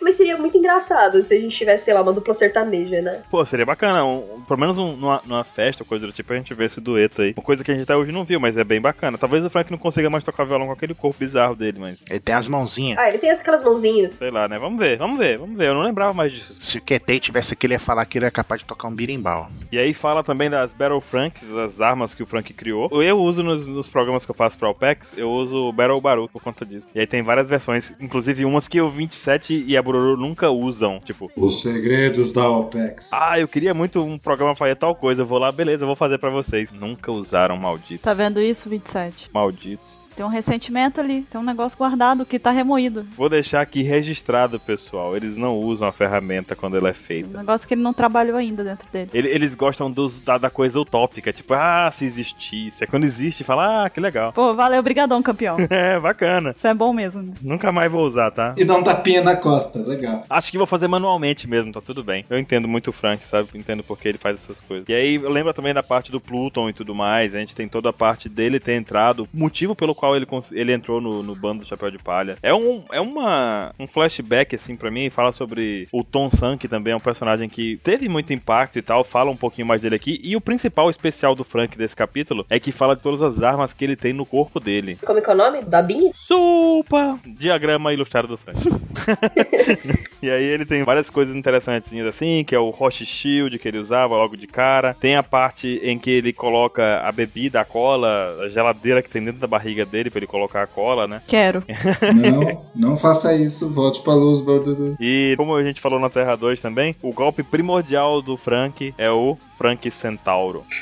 Incrivelmente útil e poderoso. A descrição é a seguinte, aqui tá no Databook Yellow. Ele faz com que suas pernas se separem em duas partes, e a velocidade e força não aumentam em nada por conta disso. Mas essa variação é muito útil para capturar inimigo. Tipo, que bizarro, cara. Serve pra vários nada. Não serve pra nada. Sem contar que é um centauro ao contrário, né? Sim. Eu admito que eu ri muito mais quando eles começaram a dar o exemplo do- das bebidas diferentes que ele toma, e aí fica diferente. Ah, cara, foi muito boa. Mano, as descrições são muito boas, cara. Os seus socos não têm força nenhuma, sabe? Cara, o que o Oda usou nessa saga do trem que mostrou o Frank fazendo esse centauro, sei lá, ele pegou uma Rumble Ball verde, cara. Ele tomou um chá bem estranho. Dessa vez, o seu cabelo assumiu o formato do símbolo que indica fontes termais. E sua personalidade passou de carpinteiro orgulhoso para trabalhador do campo. Ele pegou uma enxadinha, botou no ombro. Pode ser fontes termais ou Java, né? É Java, de acordo com a história de capa do Gedatsu, né? Que a gente. Uhum. E ainda liga com a Alabasta, hein? Ainda chega a Alabasta. Ah, não, mas o melhor é o que o Ansem precisa falar pra gente. O melhor de todos. O que o Ansem precisa falar com a gente? Aqui, eu vou abrir agora. Então, o mais poderoso de todos os golpes do Frank está localizado na bunda. é, e o nome do golpe é Cup Tipum. Eu vou, vou ler a descrição do golpe aqui pra vocês. Cara, Vou representar aqui. Não, não precisa. Não, não, não, por favor. Um golpe de vente disparado de sua bunda. O princípio de funcionamento é o mesmo, mas com um cheirinho extra. Antes do tiro de sua bunda, infla absurdamente com esse ventinho saindo com tudo. Cara, muito bom, velho. A bunda dele fica gigante, cara.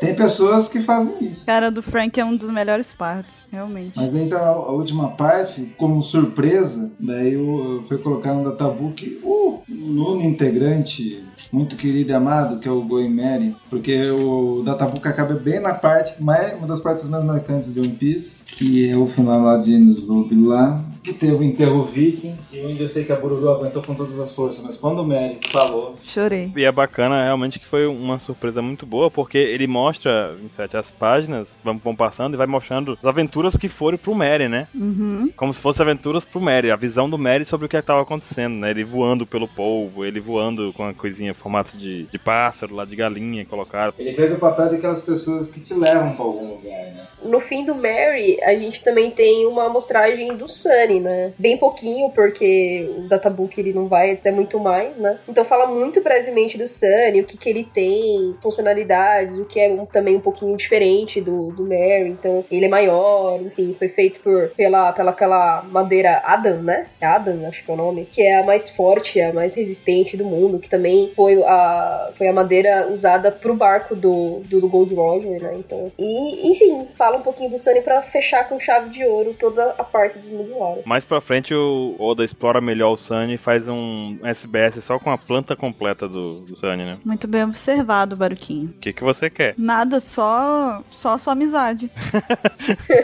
então, em seguida a gente tem aqui uma parte que é uma área dedicada às paisagens de One Piece e a gente tem aqui o Zoro contemplando esse cenário de One Piece, dando a opinião dele sobre cada um deles, o que causou uma estranheza grande no Ansem, né, Ansem? Sim, sim, eu, eu destaquei isso por causa, exatamente por causa disso. Eu, tipo, caramba, o Zoro é um, um cara meio bruto, assim, né? Caladão, essas coisas. Eu nu- nunca pensar que ele tem essa personalidade, né? De apreciar as várias paisagens que ele vê pela viagem na, na Grand Line, né? Quando tá acordado, né? E em seguida, fechando aqui o Event Log One, a gente tem uma historinha do Teatro do Chapéu de Palha, que na verdade o Oda até explica aqui que o editor dele chegou com três páginas em branco, tacou na mesa dele, mandou ele desenhar qualquer coisa e foi o que ele fez. Ele desenhou qualquer coisa aqui. E basicamente é uma história com um repórter fazendo uma entrevista com alguns membros do Chapéu de Palha, de, querendo saber como que eles conseguiram sobreviver, tipo, se eles não sabiam cozinhar. Bororo, leia esse segundo quadrinho, por favor. E foi animado essas histórias também, né? Que ele pergunta pros Luffy. Luffy, você zarpou sozinho, certo? Por favor, diga-nos como um completo idiota feito você conseguiu sobreviver por conta própria. E ele diz, claro!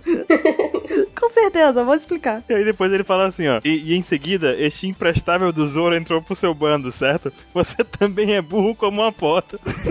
então, como foi que vocês sobreviveram juntos? O melhor pra mim é ele elogiando o Mary, que ele fala, ele é um baita navio, só que navegado por um bando de imbecis.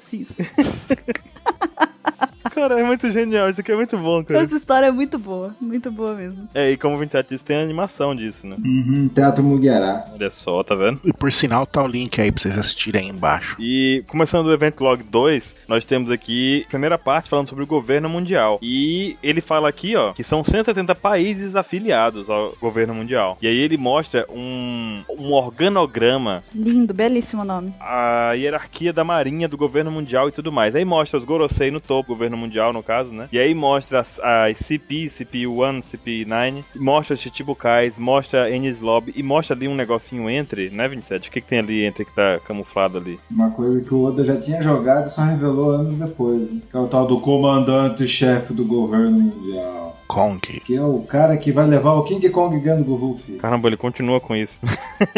Ele contou isso na Terra 2.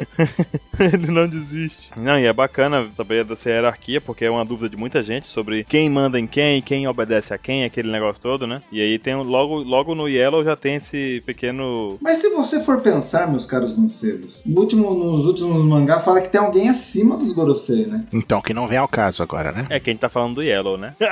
Mas pra mim o Gorosei é os que manda. Se você ficar falando esses spoilers que não tá no Yellow, eu vou falar pra que que serve o poneglyph vermelho, hein? Mas continuando aqui, a gente vê aquele belíssimo logo do governo mundial, que hoje tem muito sentido pra gente, né? Mas enfim, ele fala aqui sobre a função do governo mundial, fala sobre os cinco anciões que estão no topo, o Gorosei. Fala, cara, essa parte é muito boa. Ele fala pouco, porque até nós não temos tanta informação assim naquele tempo, e hoje em dia também, se fosse escrever uma página hoje, não tem como falar muita coisa sobre Gorosei, por exemplo, sobre o governo mundial, na verdade. A única coisa interessante disso tudo que realmente eu acho é do tipo, todo mundo acha que tipo, a Marinha é a fodelônica da parada toda, né? Só que na verdade, a gente com isso aqui, com esse organograma todo, a gente descobre que ah, o governo mundial ele consegue também ter um exército, ele também consegue ter uma segurança, digamos assim, mesmo sem a Marinha, né? Então, mesmo dando alguma treta, tem como, entendeu? A marinha só está lá, mas tem muitas outras coisas acontecendo, né? Na hierarquia do governo mundial. E logo depois a gente também tem uma, uma sessãozinha ali sobre as CPs, a CP9, Cip Knight. CP Knight e as outras também, né? E aí fala sobre algumas pessoas ali das outras CPs. Será que o Kong manda nesses 10 caras aí? Sim. nessas 10 organizações CP, e cada uma tem um diretor, esses diretores são um pouquinho mais relevantes que o Spanda. Eu, eu espero que sim, porque o Spanda é um merda, né? Dá pra levar isso em consideração sim, Mr. 27. Boa observação. É, E aí aqui não tem esse- a zero, né? Mas a zero é secreta, então faz sentido, né? Na- A 9 também é. É, era pra ser, né? A 9 tá fora da lista. Sim, é, só que a Zero que ainda também não tinha chegado, né? E aí ele fala um pouco, tem um capítulo muito grande ali sobre um capítulo, ó, um número de páginas até grande pra CPI, mas ele não dá destaque a, a muitos personagens, ele dá destaque maior ao Lute, daí fala um pouquinho só do Caco, Califa e Blueno, muito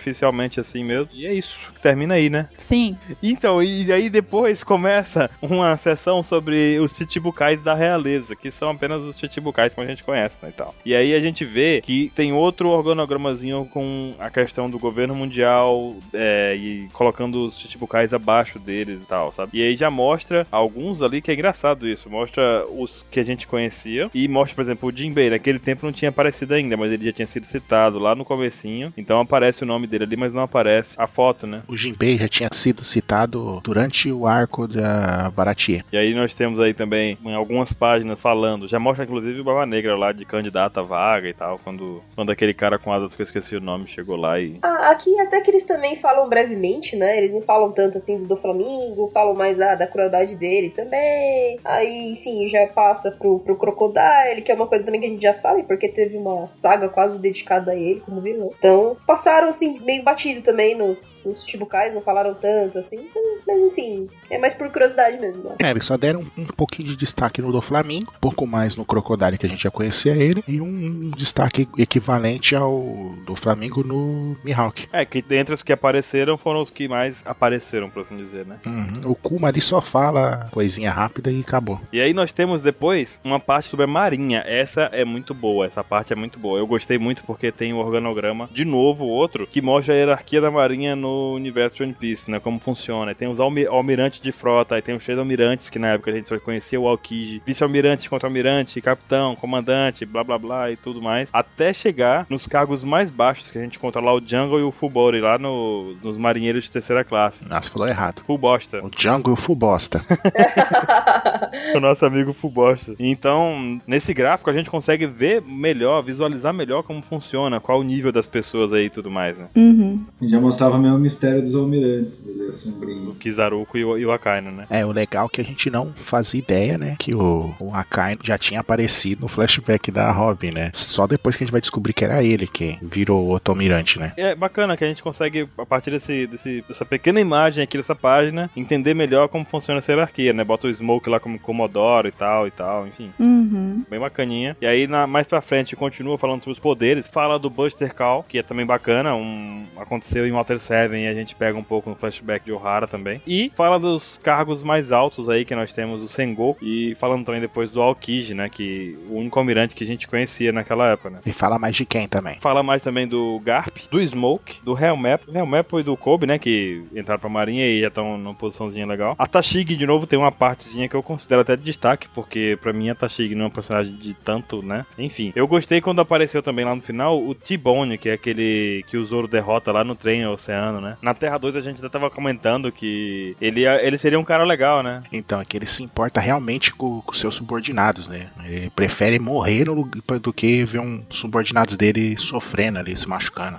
Ele é todo estranho e ao mesmo tempo ele é todo gentil. Então, tipo, cara, Oda, que genial você ter feito esse personagem. Por que você não deu um pouquinho mais de destaque? Por que, que ele foi derrotado com um golpe tão rápido, né? Tipo, É, é, na Marinha ele é tão legal, cara. Mas enfim. Mas a lição de vida que eu tive nessa é porque o Zoro, às vezes na vida você tem que resolver um negócio de uma vez só. sem ficar brincando, né? Foi isso que o Zoro fez com ele. Sem o efeito Goku, né? De ficar brincando na luta, né? E aí também tem uma página que fala do Saulo, ensinando a Robin a sorrir e todo contando um pouquinho da história dele, que a gente também não sabe muita coisa e não vai ficar sabendo muito aqui mais também, né? Mas é bom pra lembrar dos detalhes específicos aí, bem bacana. Eu gostaria de ver mais do Saulo também, né? Até da, da Robin dando essa risadinha dele seria muito bacana.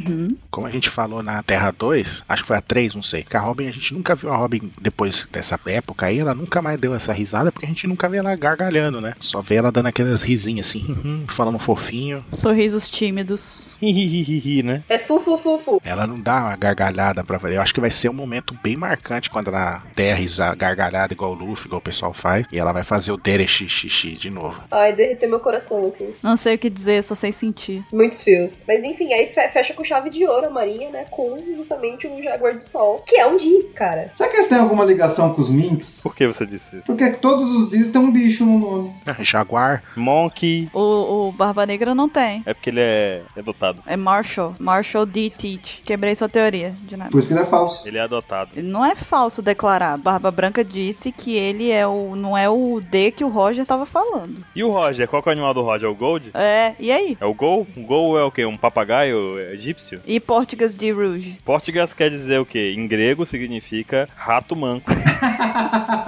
Tá certo. Pô, Baru, tinha esquecido. Obrigadão por lembrar. Desculpa aí, tem que contar essas coisas. pra você. É porque ainda não tô muito fluente no grego, foi mal. Desculpão, desculpa aí, foi mal. Então, mais uma vez, a gente tem aqui uma sessão dedicada agora à Nami, ela comentando aqui algumas vestimentas que a gente vê em One Piece, aí ela vai dando aí as dicas dela. Lógico, mulher tinha que comentar roupa. Claro. Ah, mas que comentário machista, hein? Poxa, parabéns. Vem cá, vem cá dar um abraço, vem. É porque ele anda pelado em casa, só pode. Vai trabalhar peladão também. Porque... Baruque, no caso aí seria você, né? Porque eu, homem pelado aqui, é você. Não começa, Baruque, Baruque, não começa. É, eu acho que eu vou. eu- desculpa, desculpa, gente. Ele já começa querendo achar um semelhante já, entendeu? Ele- É porque você anda pelado, não anda? Fala que anda, não? É, mas pelo menos aqui ninguém anda pelado em One Piece até então, né? Então as roupas que a Nami fala, pelo menos não tem ninguém peladão. Pra que não me dá o golpe da felicidade? O Absalom pode andar, você nunca vai ver. Ainda bem, né? Ainda bem. Não deve ser muito bonito mesmo. E mais uma vez a gente tem uma historinha pra encerrar o event log. Dessa vez todos os Mugiwara viraram velhinhas. Chatas. É, velhinhas irritantes, implicantes. É, e, no- e novamente a Sandy chegou lá, ó, tem três páginas aqui, preencha. Você acha que vai virar uma velhinha assim, Bururu? Você já tá querendo me deixar velha já, gente? Como assim? Ei, será que o pessoal, os nossos ouvintes mandariam fotos de de no- nós versão velhinhas? Baixinha já sou, né? Que engraçada você, hein? Otto bullying. Ela tá se autopulinando. é porque eu tenho que fazer a piada antes pra me prevenir já, entendeu? Porque eu sei que vai vir. Mas seria bacana, hein? Eu gostaria de ver a gente velhinha. Eu queria, eu queria ver o Baruque uma velhinha, aquelas velhinhas que não tem noção de que tá pelada no meio da rua, sabe? Aquelas velhas sem noção. Eu tô pelada, a velhinha pergunta. E como o anterior do repórter, esse também tem animação especial, que tá? Eu linkei no post. uhum. O legal é que todo teatro Chapéu de Palha tem duas gaivotas, né? Ah, é, com certeza. Poxa, deve ser, deve significar o que isso? Caralho, vou ver o anterior, peraí, deixa eu ver. Ansem, me diz o que que isso significa. Ah, É LSD que o Mr. 27 tá usando. Exatamente. Então vamos agora para o Event Log 3. Essa conclusão foi ótima. Pior que tem duas gaivotas mesmo. Onde que tem gaivota que eu não tô entendendo? No início, no primeiro quadro lá, tem duas malditas gaivotas. Você não sabe, Paloma, mas o 27, ele acha que toda capa, a história de capa, tem que ter gaivota. Que isso significa alguma coisa. Ele, ele dá um significado a isso, o pior é isso, sabe? Não é problema de ter gaivota, o problema é ele dar um significado às gaivotas. Mas não vale a pena discutir isso agora. Sinto muito. Não, não vale. Vamos falar de Event Log 3. Nem agora e nem depois, né? Porque Obrigada, Ansem. Um abraço aqui, por favor. Então, começando o Event Log 3, ele fala dos piratas, né? Então a gente vai saber um pouquinho dos bandos que até então apareceram na história. O primeiro deles é, foi do Barba Branca, então também tem o organograma básico dos personagens que a gente conhecia na época. Então, basicamente era o Ace, o Marco e o Josu, né? E tinha o Teach que tinha fugido justamente porque tinha é, matado o Tati lá na época e tudo mais. Enfim, aí fala um pouco do poderio do Barba Branca, né? De como ele é muito forte, de como ele é- é, é- era o cara mais próximo a se tornar o rei dos piratas, né? E o que bateu de frente com, com o Gold Roger na época da, da- no começo da era dos piratas, né? Enfim, aí fala um pouquinho do Ace, né? O comandante do segundo batalhão, do objetivo dele, também que ele é um sangue tendi no nome. Ainda no Barba Branca, vale falar também aqui uma coisa interessante, que é que ele tem, membros da tripulação dele tem 1.600, né? Hum, que interessante, hein, Barulho? Isso me lembra uma grande frota que vai vir. Pois é. E outra coisa que a gente viu foi que, por algum motivo, aparece o Barba Branca com a Jolly Roger dele antiga, né? Que é aquela com o Manji na- nas costas, na página 169, né? Sim. É, ela não, ela não acontece, essa, essa logo foi trocada faz algum tempo. Mas a suástica não é nazista. É, então, as pessoas não podem confundir isso, mas acabaram trocando a Jolly dele pra, porque as pessoas estavam interpretando de forma errada, né? É igual avisar que não tem mangá ou anime, as pessoas sempre vão perguntar. Na verdade, esse símbolo praticamente está em todos os templos japoneses, né? Exatamente, exatamente. budistas e tudo mais. Tem nada a ver com nazismo, não, gente. Enfim, aí fala realmente, basicamente, desse poderio do Barba Branca, de como ele é temido, e o Ace também saindo lá em viagem pra lutar com o Barba Negra. Basicamente é isso. Logo depois a gente tem o bando do Shanks. O bando do Shanks, ele tem só duas páginas dedicadas a eles, assim, então as únicas informações, acho que importa mesmo, é que o- o Ben Beckman tá como imediato, então, tipo, ele é imediato, enfim. Tá, tá, tá. Quando o Oda precisa colocar alguém de imediato, ele vai lá e põe. E isso, sim, né? Fala do Shanks, de que ele perdeu o braço e, e perdeu o braço por uma nova era, né? Ele realmente quis perder esse braço como uma aposta. E acho que é isso, assim, de relevante, pelo menos aqui, é isso. Hum, eu só quero acrescentar uma coisa que eu vi aqui, e depois eu parei pra pensar, e realmente, o bando do Shanks não chama o Shanks de capitão. Vocês já repararam isso? Chama ele de chefe. Já, eu reparei isso na Terra 2. Fica difícil, fica difícil. A gente não sabe em qual terra tá, é difícil. É bem observado. Bem observado, assim, da Terra atual. Continuando também falado na Terra 2 que a primeira aliança foi a aliança primata, mas é mentira, porque a primeira aliança foi a do Bug com a Alvin. Mas é mentira. Quem foi o burro que falou isso? Quem foi, né? Quem foi um maluco com cara de panda que foi dizer isso? Tudo que não foi gravado não é provado. Mas tem testemunha. Enfim, aí essa aliança primata é a do o Macira com o Jojo, o Shoujo lá e o Mountebank Cricket, né? Então, enfim, fala da amizade deles, do sonho deles. E aí tem a referência também ao Norland. O melhor de todos. Aí logo em seguida, é legal também falar que a aliança primata tem mais página do que o bando do Shanks também, tá? Enfim. É verdade. Aí logo depois vem o Piratas Bellamy, do Derrotado. O passo largo. Fracasso largo. Uhum. O Bellamy é legal. Enfim, eu não, não- não tenho o que falar do, do, do Bellamy porque ele é escroto. Então. Tem um imediato lá que não é o navegador. Aí já tira aquele negócio das pessoas falarem assim: ah, o imediato tem que ser o navegador. Não, nesse caso aqui nós temos um, um exemplo de imediato sem ser navegador. No entanto, é bom lembrar que precisa pelo menos ter uma noçãozinha náutica, tá? Todo mundo pilota até barquinho de papel lá. É, menos o Zoro, porque o senso de direção dele não permite, né? Ele navega, o problema dele é enxergar nos lugares. Tipo eu dirigindo, eu dirijo, o carro tá em movimento, eu só não consigo chegar no, no lugar, entendeu? Ou seja, é inútil, né? Inútil não, eu consigo sair do lugar. É inútil. A gente precisa chegar na ilha X. De que adianta você precisar chegar na ilha X se você não sabe chegar nela? Se eu quiser fazer um passeio aqui na praça, eu consigo. E não volta nunca mais pra casa. Mas você tem que fazer o passeio na praça? Ou você tem que ir na ilha X? Não, às vezes eu quero passear, que conversa maluca. quero dar uma volta de carro. Pá, parei na praia. E aí, tá vendo? Legal. Eu acho que você não tá fazendo sentido, mas ok.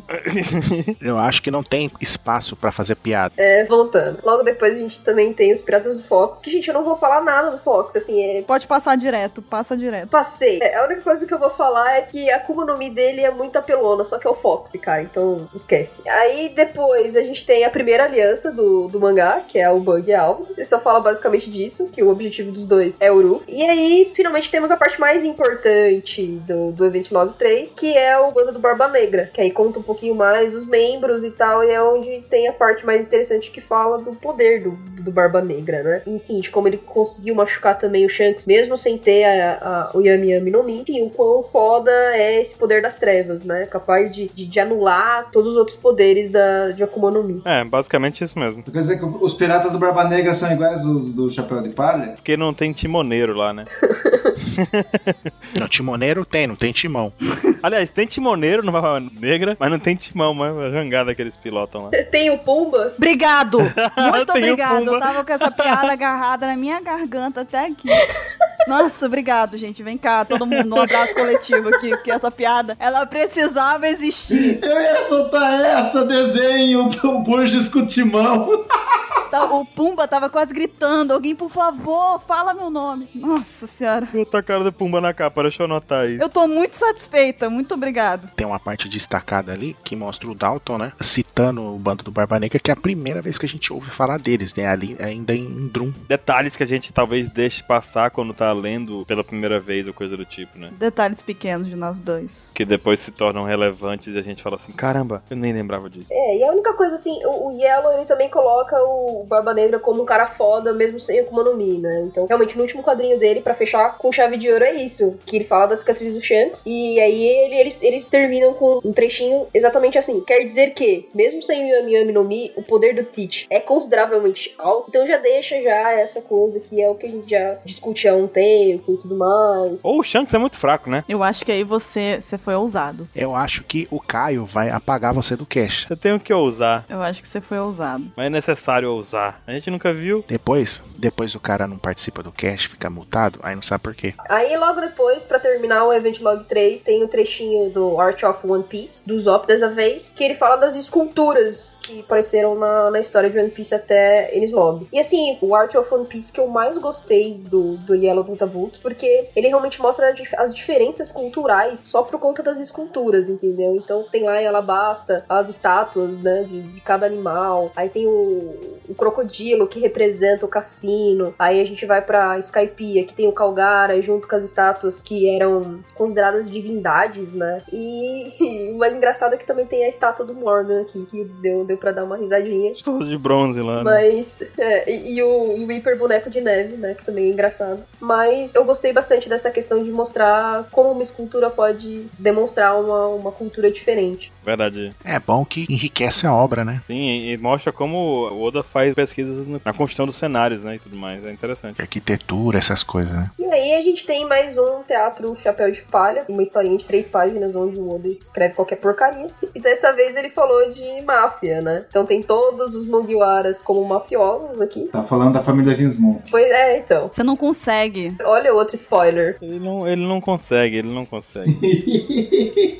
Na Terra 2 eu falei o final da história, mas dessa vez eu vou me conter. Na Terra 2 eu disse pra vocês prestarem atenção no plot twist, então prestem atenção no plot twist. Sigam a história. E aí a gente tem o Event Log 4, que é dedicado aos cidadãos que aparecem até então na história de One Piece. E no comecinho já a gente vê mais um organograma, dessa vez agora do pessoal lá de Skypiea, que pra mim, na verdade, foi muito útil, porque eu me perdia totalmente em quem era quem naquele lugar, era muita gente. Então, é muito interessante aqui como que foi colocado, mostra lá o, Gan- o Ganfall, que é o, o ex-deus, etc, e bota setinhas explicando também o do anel, o conflito que houve entre eles e o chefe dos Shandians, enfim. Mais pra frente, eles destrincham cada um desses, falam do Enel, falam do Shura, Gedatsu, On, o pessoal lá, os quatro caminhos que servem, que tem as provações e tudo mais. Enfim, foca bastante no pessoal de Skypiea, tem bastante coisa legal, muita informação, fala do Calgara também, o pessoal lá, o, aquele, a Lak, a Aissa, o pessoal lá do os po- o povo de Xandia mesmo. Em seguida, va- a gente vai lá pra Galena Company, aí a gente conhece também o pessoal lá da companhia, que tinha o Iceberg, e tem até uma observação que na Terra 2 vocês perceberam bem, não é? Em relação à Califa, que ela não tinha sido dispensada, como é que era? Aham. Demitida. Nos outros tem assim, Rob Lute, demitido. Caco, demitida. A Califa continua contratada. Girl Power. Tá se encontrando com ela e se escondendo.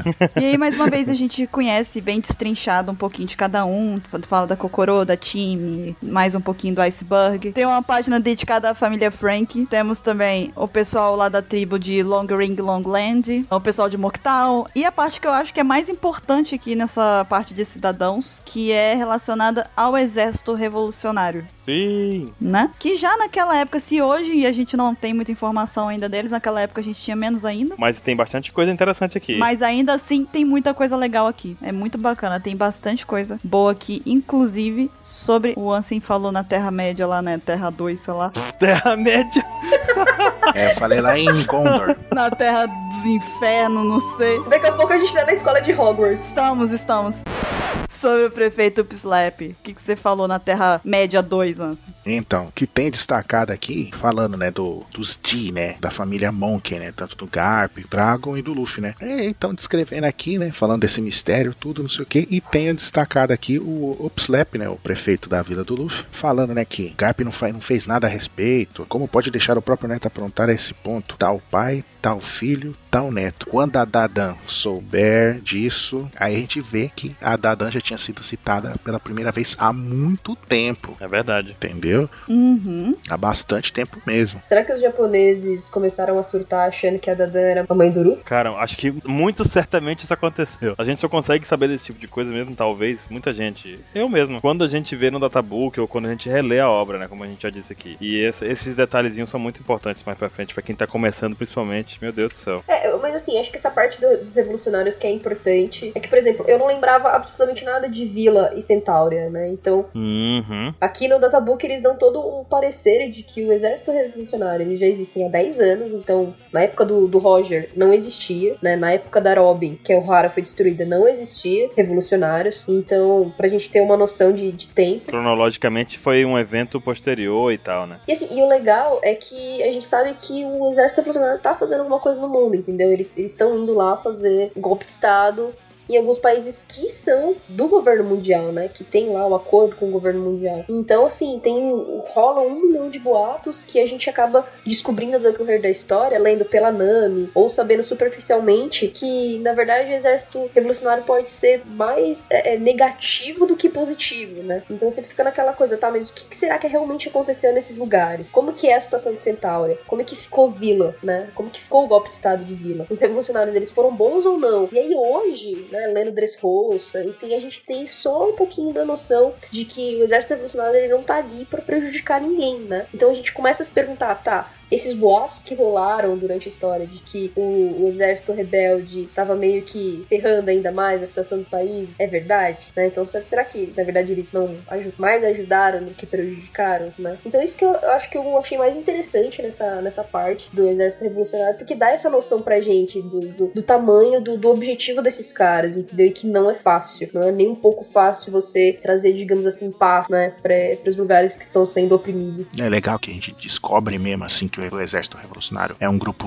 de pessoas boas, né? Bem posteriormente, quando a gente vê que eles ajudam a Robin a escapar lá daquela prisão que é na ponte, e depois a gente descobre que a Koala, que tinha sofrido muito tempo na, na mão do governo mundial, se derrubido essas coisas, acabou entrando também pro Exército Revolucionário, né? E aí mostra um pouco também, né, porque assim, como a Paloma disse, a gente acaba pegando essa parte política de One Piece, essa parte política fora da história principal, pelos pequenos detalhezinhos e citações durante a série inteira, né? E aqui tá reunido toda a ideia que teve nessas pequenas partes, na verdade, né? Então é uma leitura mesmo obrigatória pra quem tá com Yellow na mão aí, tem que prestar atenção nessa paginazinha que a gente espera que um dia tenhamos mais informações sobre o Exército Revolucionário, mas isso aqui é muito do que a gente tem até hoje, né? É grande parte do que a gente tem até hoje. Muito bem. E assim como nos outros event logs, a gente tem também mais um Mugiwara dando opinião sobre alguma coisa. E agora o meu favorito, que é sobre a culinária de One Piece. E o Sanji comentando aqui alguns pratos e algumas coisas que apareceram ao longo da história. Eu adorei todos. Quais são os dois preferidos? Meus dois preferidos. Eu curti muito esse bolo aqui no canto, que eu gosto muito de bolo. E a torta de cereja do Barba Negra. Esse aí eu gostei bastante. Eu achei legal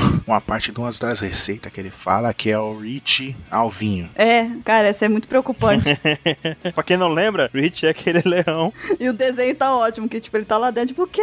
Me tira Não. daqui. e tem mais um teatro do Chapéu de Palha aqui, dessa vez é a hora do Chopper Man, a historinha do super-herói protagonizado pelo Chopper. Que também tem no anime. É verdade, é verdade. É, a que mais fez sucesso né, nos teatros.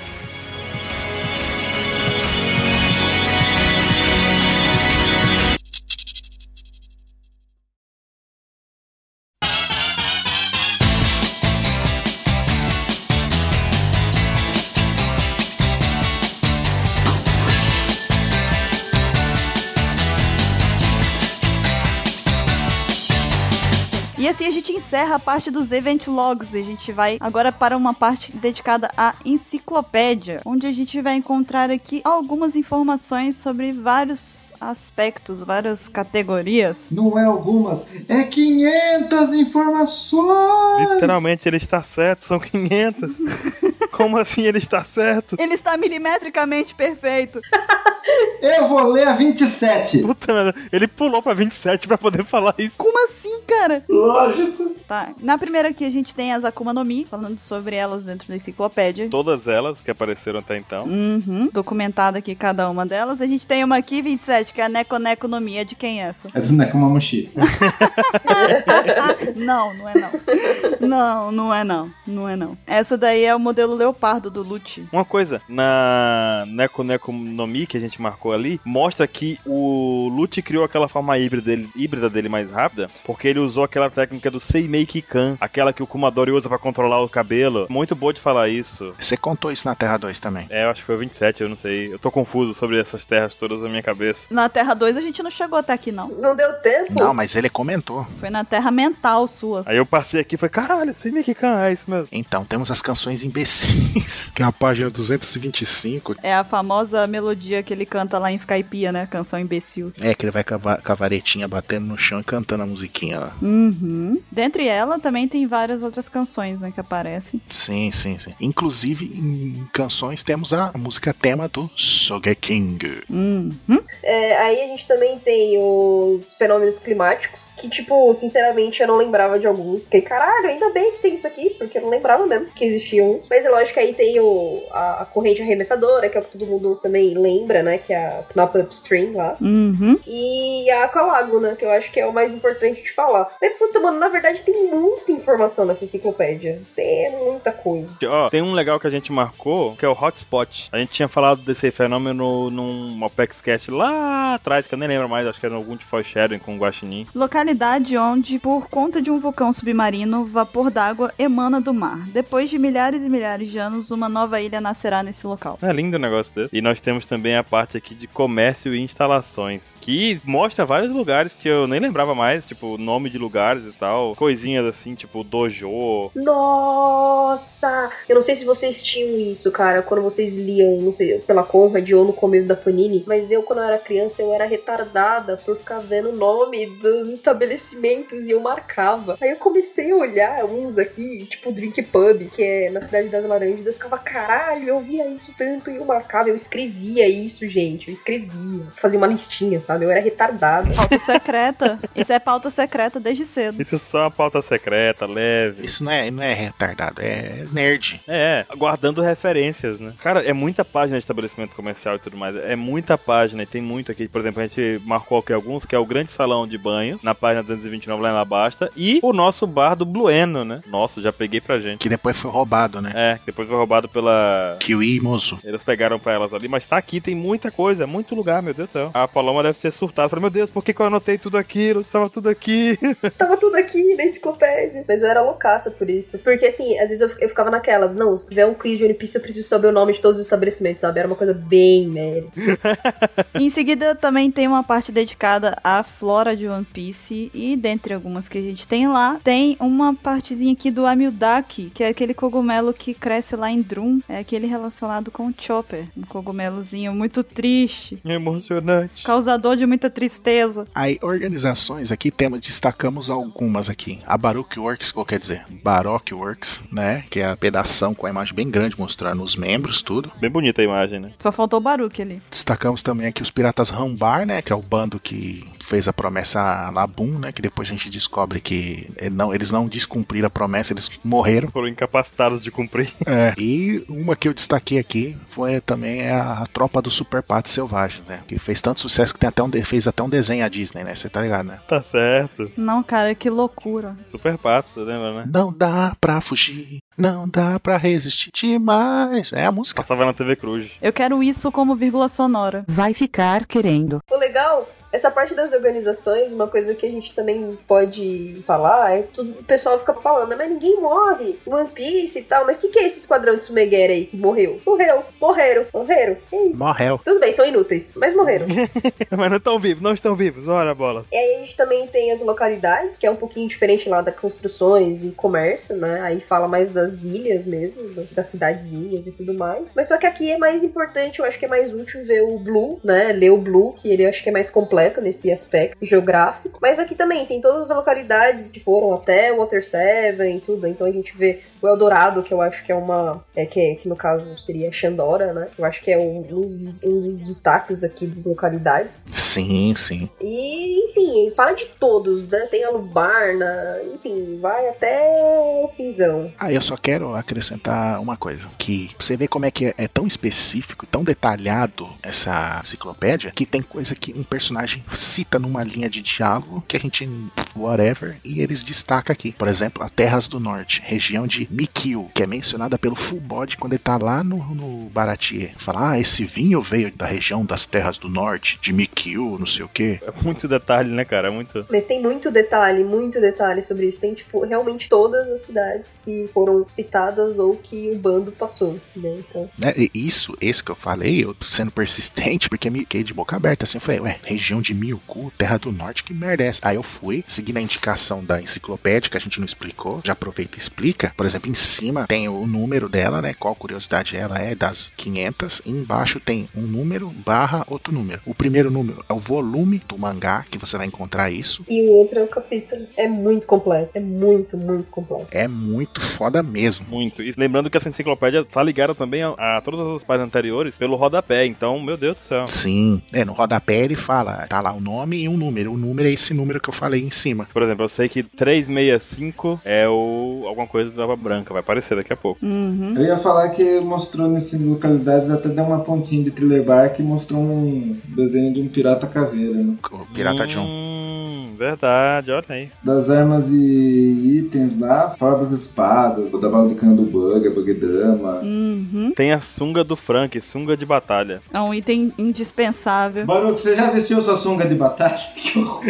Não vai ser legal essa cena, deixa pra lá. E a gente dá destaque aí também a espada nariz de Tempe- tempestade, né? Uhum. Que é a espada, que é o Zop vestido de Sogeking, amarrado. No braço do Zoro, é agarrado no braço do Zoro. Incrível. Muito bom. Também temos ali também uma parte sobre a fauna de One Piece. Logo de cara a gente vê animaizinhos exóticos no, no, num dos primeiros capítulos ali, né? O capítulo 22 mostra... Eu lembro desses animaizinhos aqui que faziam sons estranhos na ilha de animais estranhos, sabe? Eles aparecem aqui junto com vários outros animais raros também. Na ilha do Gaimon. É, na Ilha do Gaimon. Exatamente, que eu tava tentando lembrar. E aí a gente vê também, interessante que a gente marcou aqui, é a galinha galinha. A galinha, Bruno. O que você tem a dizer sobre essa galinha? Essa galinha, ela é muito peculiar. Por que, que ela é peculiar? Eu te digo por que, que ela é peculiar. Eu vou ler o que diz aqui. Galinha. Galinha extremamente rara que cacareja pio. E estava passeando no interior dos aposentos de Jabra, na Torre do Juízo. Agora plot twist. Na verdade, é um galo. É uma galinha que, na verdade, é um galo que cacareja pio. Que coisa maravilhosa, é uma coisa sensacional. É a personificação da crise de identidade. Você não sabe o que, que é. Tem um bicho aqui. Esse, quando eu li, eu dei risada sozinho aqui em casa. Que chama Erimaki Runners. É, O número dele é 311 na página 255. Eu vou ler a descrição, aí vocês vão entender porque que eu destaquei. Lagartos, também conhecidos como corredores de tigola, que habitam os desertos. São pequenos, porém muito velozes. E por isso mesmo, bastante usados para transporte de documentos secretos. Uma das suas características é o canto de som é. Também conhecidos como fakes do Ansem. Os fakes do Ansa são os lagartinhos. Imagina um monte de lagartinho correndo é, é, Eles passam correndo. É, a PEC só fala bosta. Esse 27 inventando cores. É. Vou só destacar um último animal aqui, Mr. 27. Pronto, vamos pro próximo. Peraí, o animal é o 27. Não gostei da piada. É o número 327, é isso? É da besta, entendeu? 27. Ah, é meio besta, 333, tá aqui. 333, meio besta. meio besta. Exatamente. Animal raro com rosto de panda que se alimenta de house. Possui extrema fragilidade quando exposto a, a bananas. O predador dele é o Banana One, né? Sua habilidade secreta é pauta secreta. Se comunica dizendo Oi! E é isso aí. Amigo de Glória Pires, tá aqui. se limita a, a frases monossilábicas, né? Tá certo. E aí em seguida a gente tem os navios e outros veículos. E aí lá a gente tem o Striker, que é aquele navio. Na verdade, tá mais pra um, um barco, sei lá, uma prancha com um motor, que é aquele que o Ace usa. Ah, tem também o Mob Dick, que é o navio do Barba Branca. Tem até o Baratier aparece também. O restaurante não deixa de ser um navio, né? Enfim. E o que mais? Então, temos as técnicas de luta, que a gente destacou aqui algumas, né? A Dr. Stop, que vocês podem olhar aí, vamos ver. Ah, é o chute que a doutora Cue- Cureia dá nos pacientes dela, tipo, pra poder evitar que a saúde deles piore, sabe? É uma coisa meio estranha. Destacamos também a arte marcial canina. É usada por Holly, o cão de estimação de On. Ele não consegue andar direito sobre as duas patas e ele é capaz de usar as patas dianteiras como punhos para lutar. E ele obedece obedientemente às ordens do On, mas na verdade é ele que atende o comando de qualquer um. É, o Zoro, quando o Zoro fala pra ele sentar. Ele senta. Independente de quem der a ordem, ele, ele obedece. Que é um cachorro inútil. Ele é maravilhoso. O Zoro pega e fala, ah, então bate cabeça e desmaia. Aí ele vai lá, bate cabeça e desmaia. É maravilhoso, cara. É muito obediente. E a gente destacou aqui, a gente não, né? A Bururu destacou aqui, né? De sacanagem. A técnica zero chique. Que técnica é essa? Não importa, tem um chique no nome, tá tudo bem. então, na verdade, foi só por causa do nome mesmo. É, Como 27 disse, a técnica preferida do... Ainda mais porque foi maravilhoso ver você falar esse nome. Foi lindo. Não é nem pra descrever mesmo, não. É só você dizer chique mesmo. Tudo foi planejado pra você falar de sucessão. ó. Ah, tá. Mas tá certo, zero chique, né? Zero não é nada, né? Então tá certo. Mas eu vou explicar, é muito engraçada porque tem o Roku Chique, que é a técnica lá que o pessoal da CP9 usa, e o Zero Chique, é, o Zero Chique, na verdade, é a técnica usada pelo Spanda, porque ele não consegue usar nenhuma das técnicas, então Zero Chique. Tá vendo? É tão inútil quanto o cara que dá nome à técnica. É o que, que é isso? É adoçante? Zero chique? Nossa. Zero chique. Ah, tá bom. Ai, meu Deus do céu. Aí a gente também tem de literatura e lens. Eu, sinceramente, não li tudo dessa, dessa parte. Então, Eu quero falar um desse, eu quero! Eu quero falar do 473, que fala da idade dos céus. Parte da mentira contada por Robin para a Crocodile em frente ao poneglyph de Alabasta. Isso foi uma mentira ou foi verdade? Nunca saberemos. Dependendo da Robin, a gente nunca saberemos. Mas aí que tá, aí que eu venho me teorizar, meus caros mancebos. Hum, Ele veio me teorizar uma hora dessa. Será que antes do século perdido era essa idade dos céus? É o nome bonito. Então, tipo como se fosse antiguidade, idade média, tipo isso. É, daí faz todo sentido lá. É a Robin Usopp, né? Ela conta uma mentira que, na verdade, é verdade. Porque o Enel achou um negócio lá no, Muitas informações. Sim, isso não é hora pra isso. No 483 ele- o- tem lá o Dev Jones, que é o cara que fez o Dev Backfight. é, que é a lenda. Bem, tem aí o Poneglyph, o Clabalterman. Tem uns lugar que fala aqui que tem a Ilha dos Piratas? Ilha dos Piratas, não tem? Será que eles vão achar essa ilha um dia? Cara, ele resolveu teorizar agora essas coisas. Mas vamos, vamos, vamos pro finalzinho, vamos pro finalzinho, que é, ele vai gostar dessa página, que a página é 277, 277, 27... Parou que você tá tentando puxar o saco dele aí, né? Não, tô tentando fazer ele parar de falar a teoria, entendeu? Ah, ok, ok. Então tá ótimo, tá funcionando. Me ajuda, me ajuda. Aqui, olha aqui, 27, 277. É, é quase 27. Distrai ele, distraiu? Beleza. E aí é sobre doenças, doenças que a gente nem lembrava. Existem doenças sérias aqui, como escorbuto, que tem uma explicaçãozinha aqui sobre o que é. Muita gente vai usar isso na, na- na prova do colégio. Fala, por exemplo, também sobre a febre que a Nami teve, febre castia. Fala também, por exemplo, algumas doenças maravilhosas que só o Sop tem. Por exemplo, a síndrome de não posso entrar em eles desconhecidas. É uma doença que ele tem. Direto.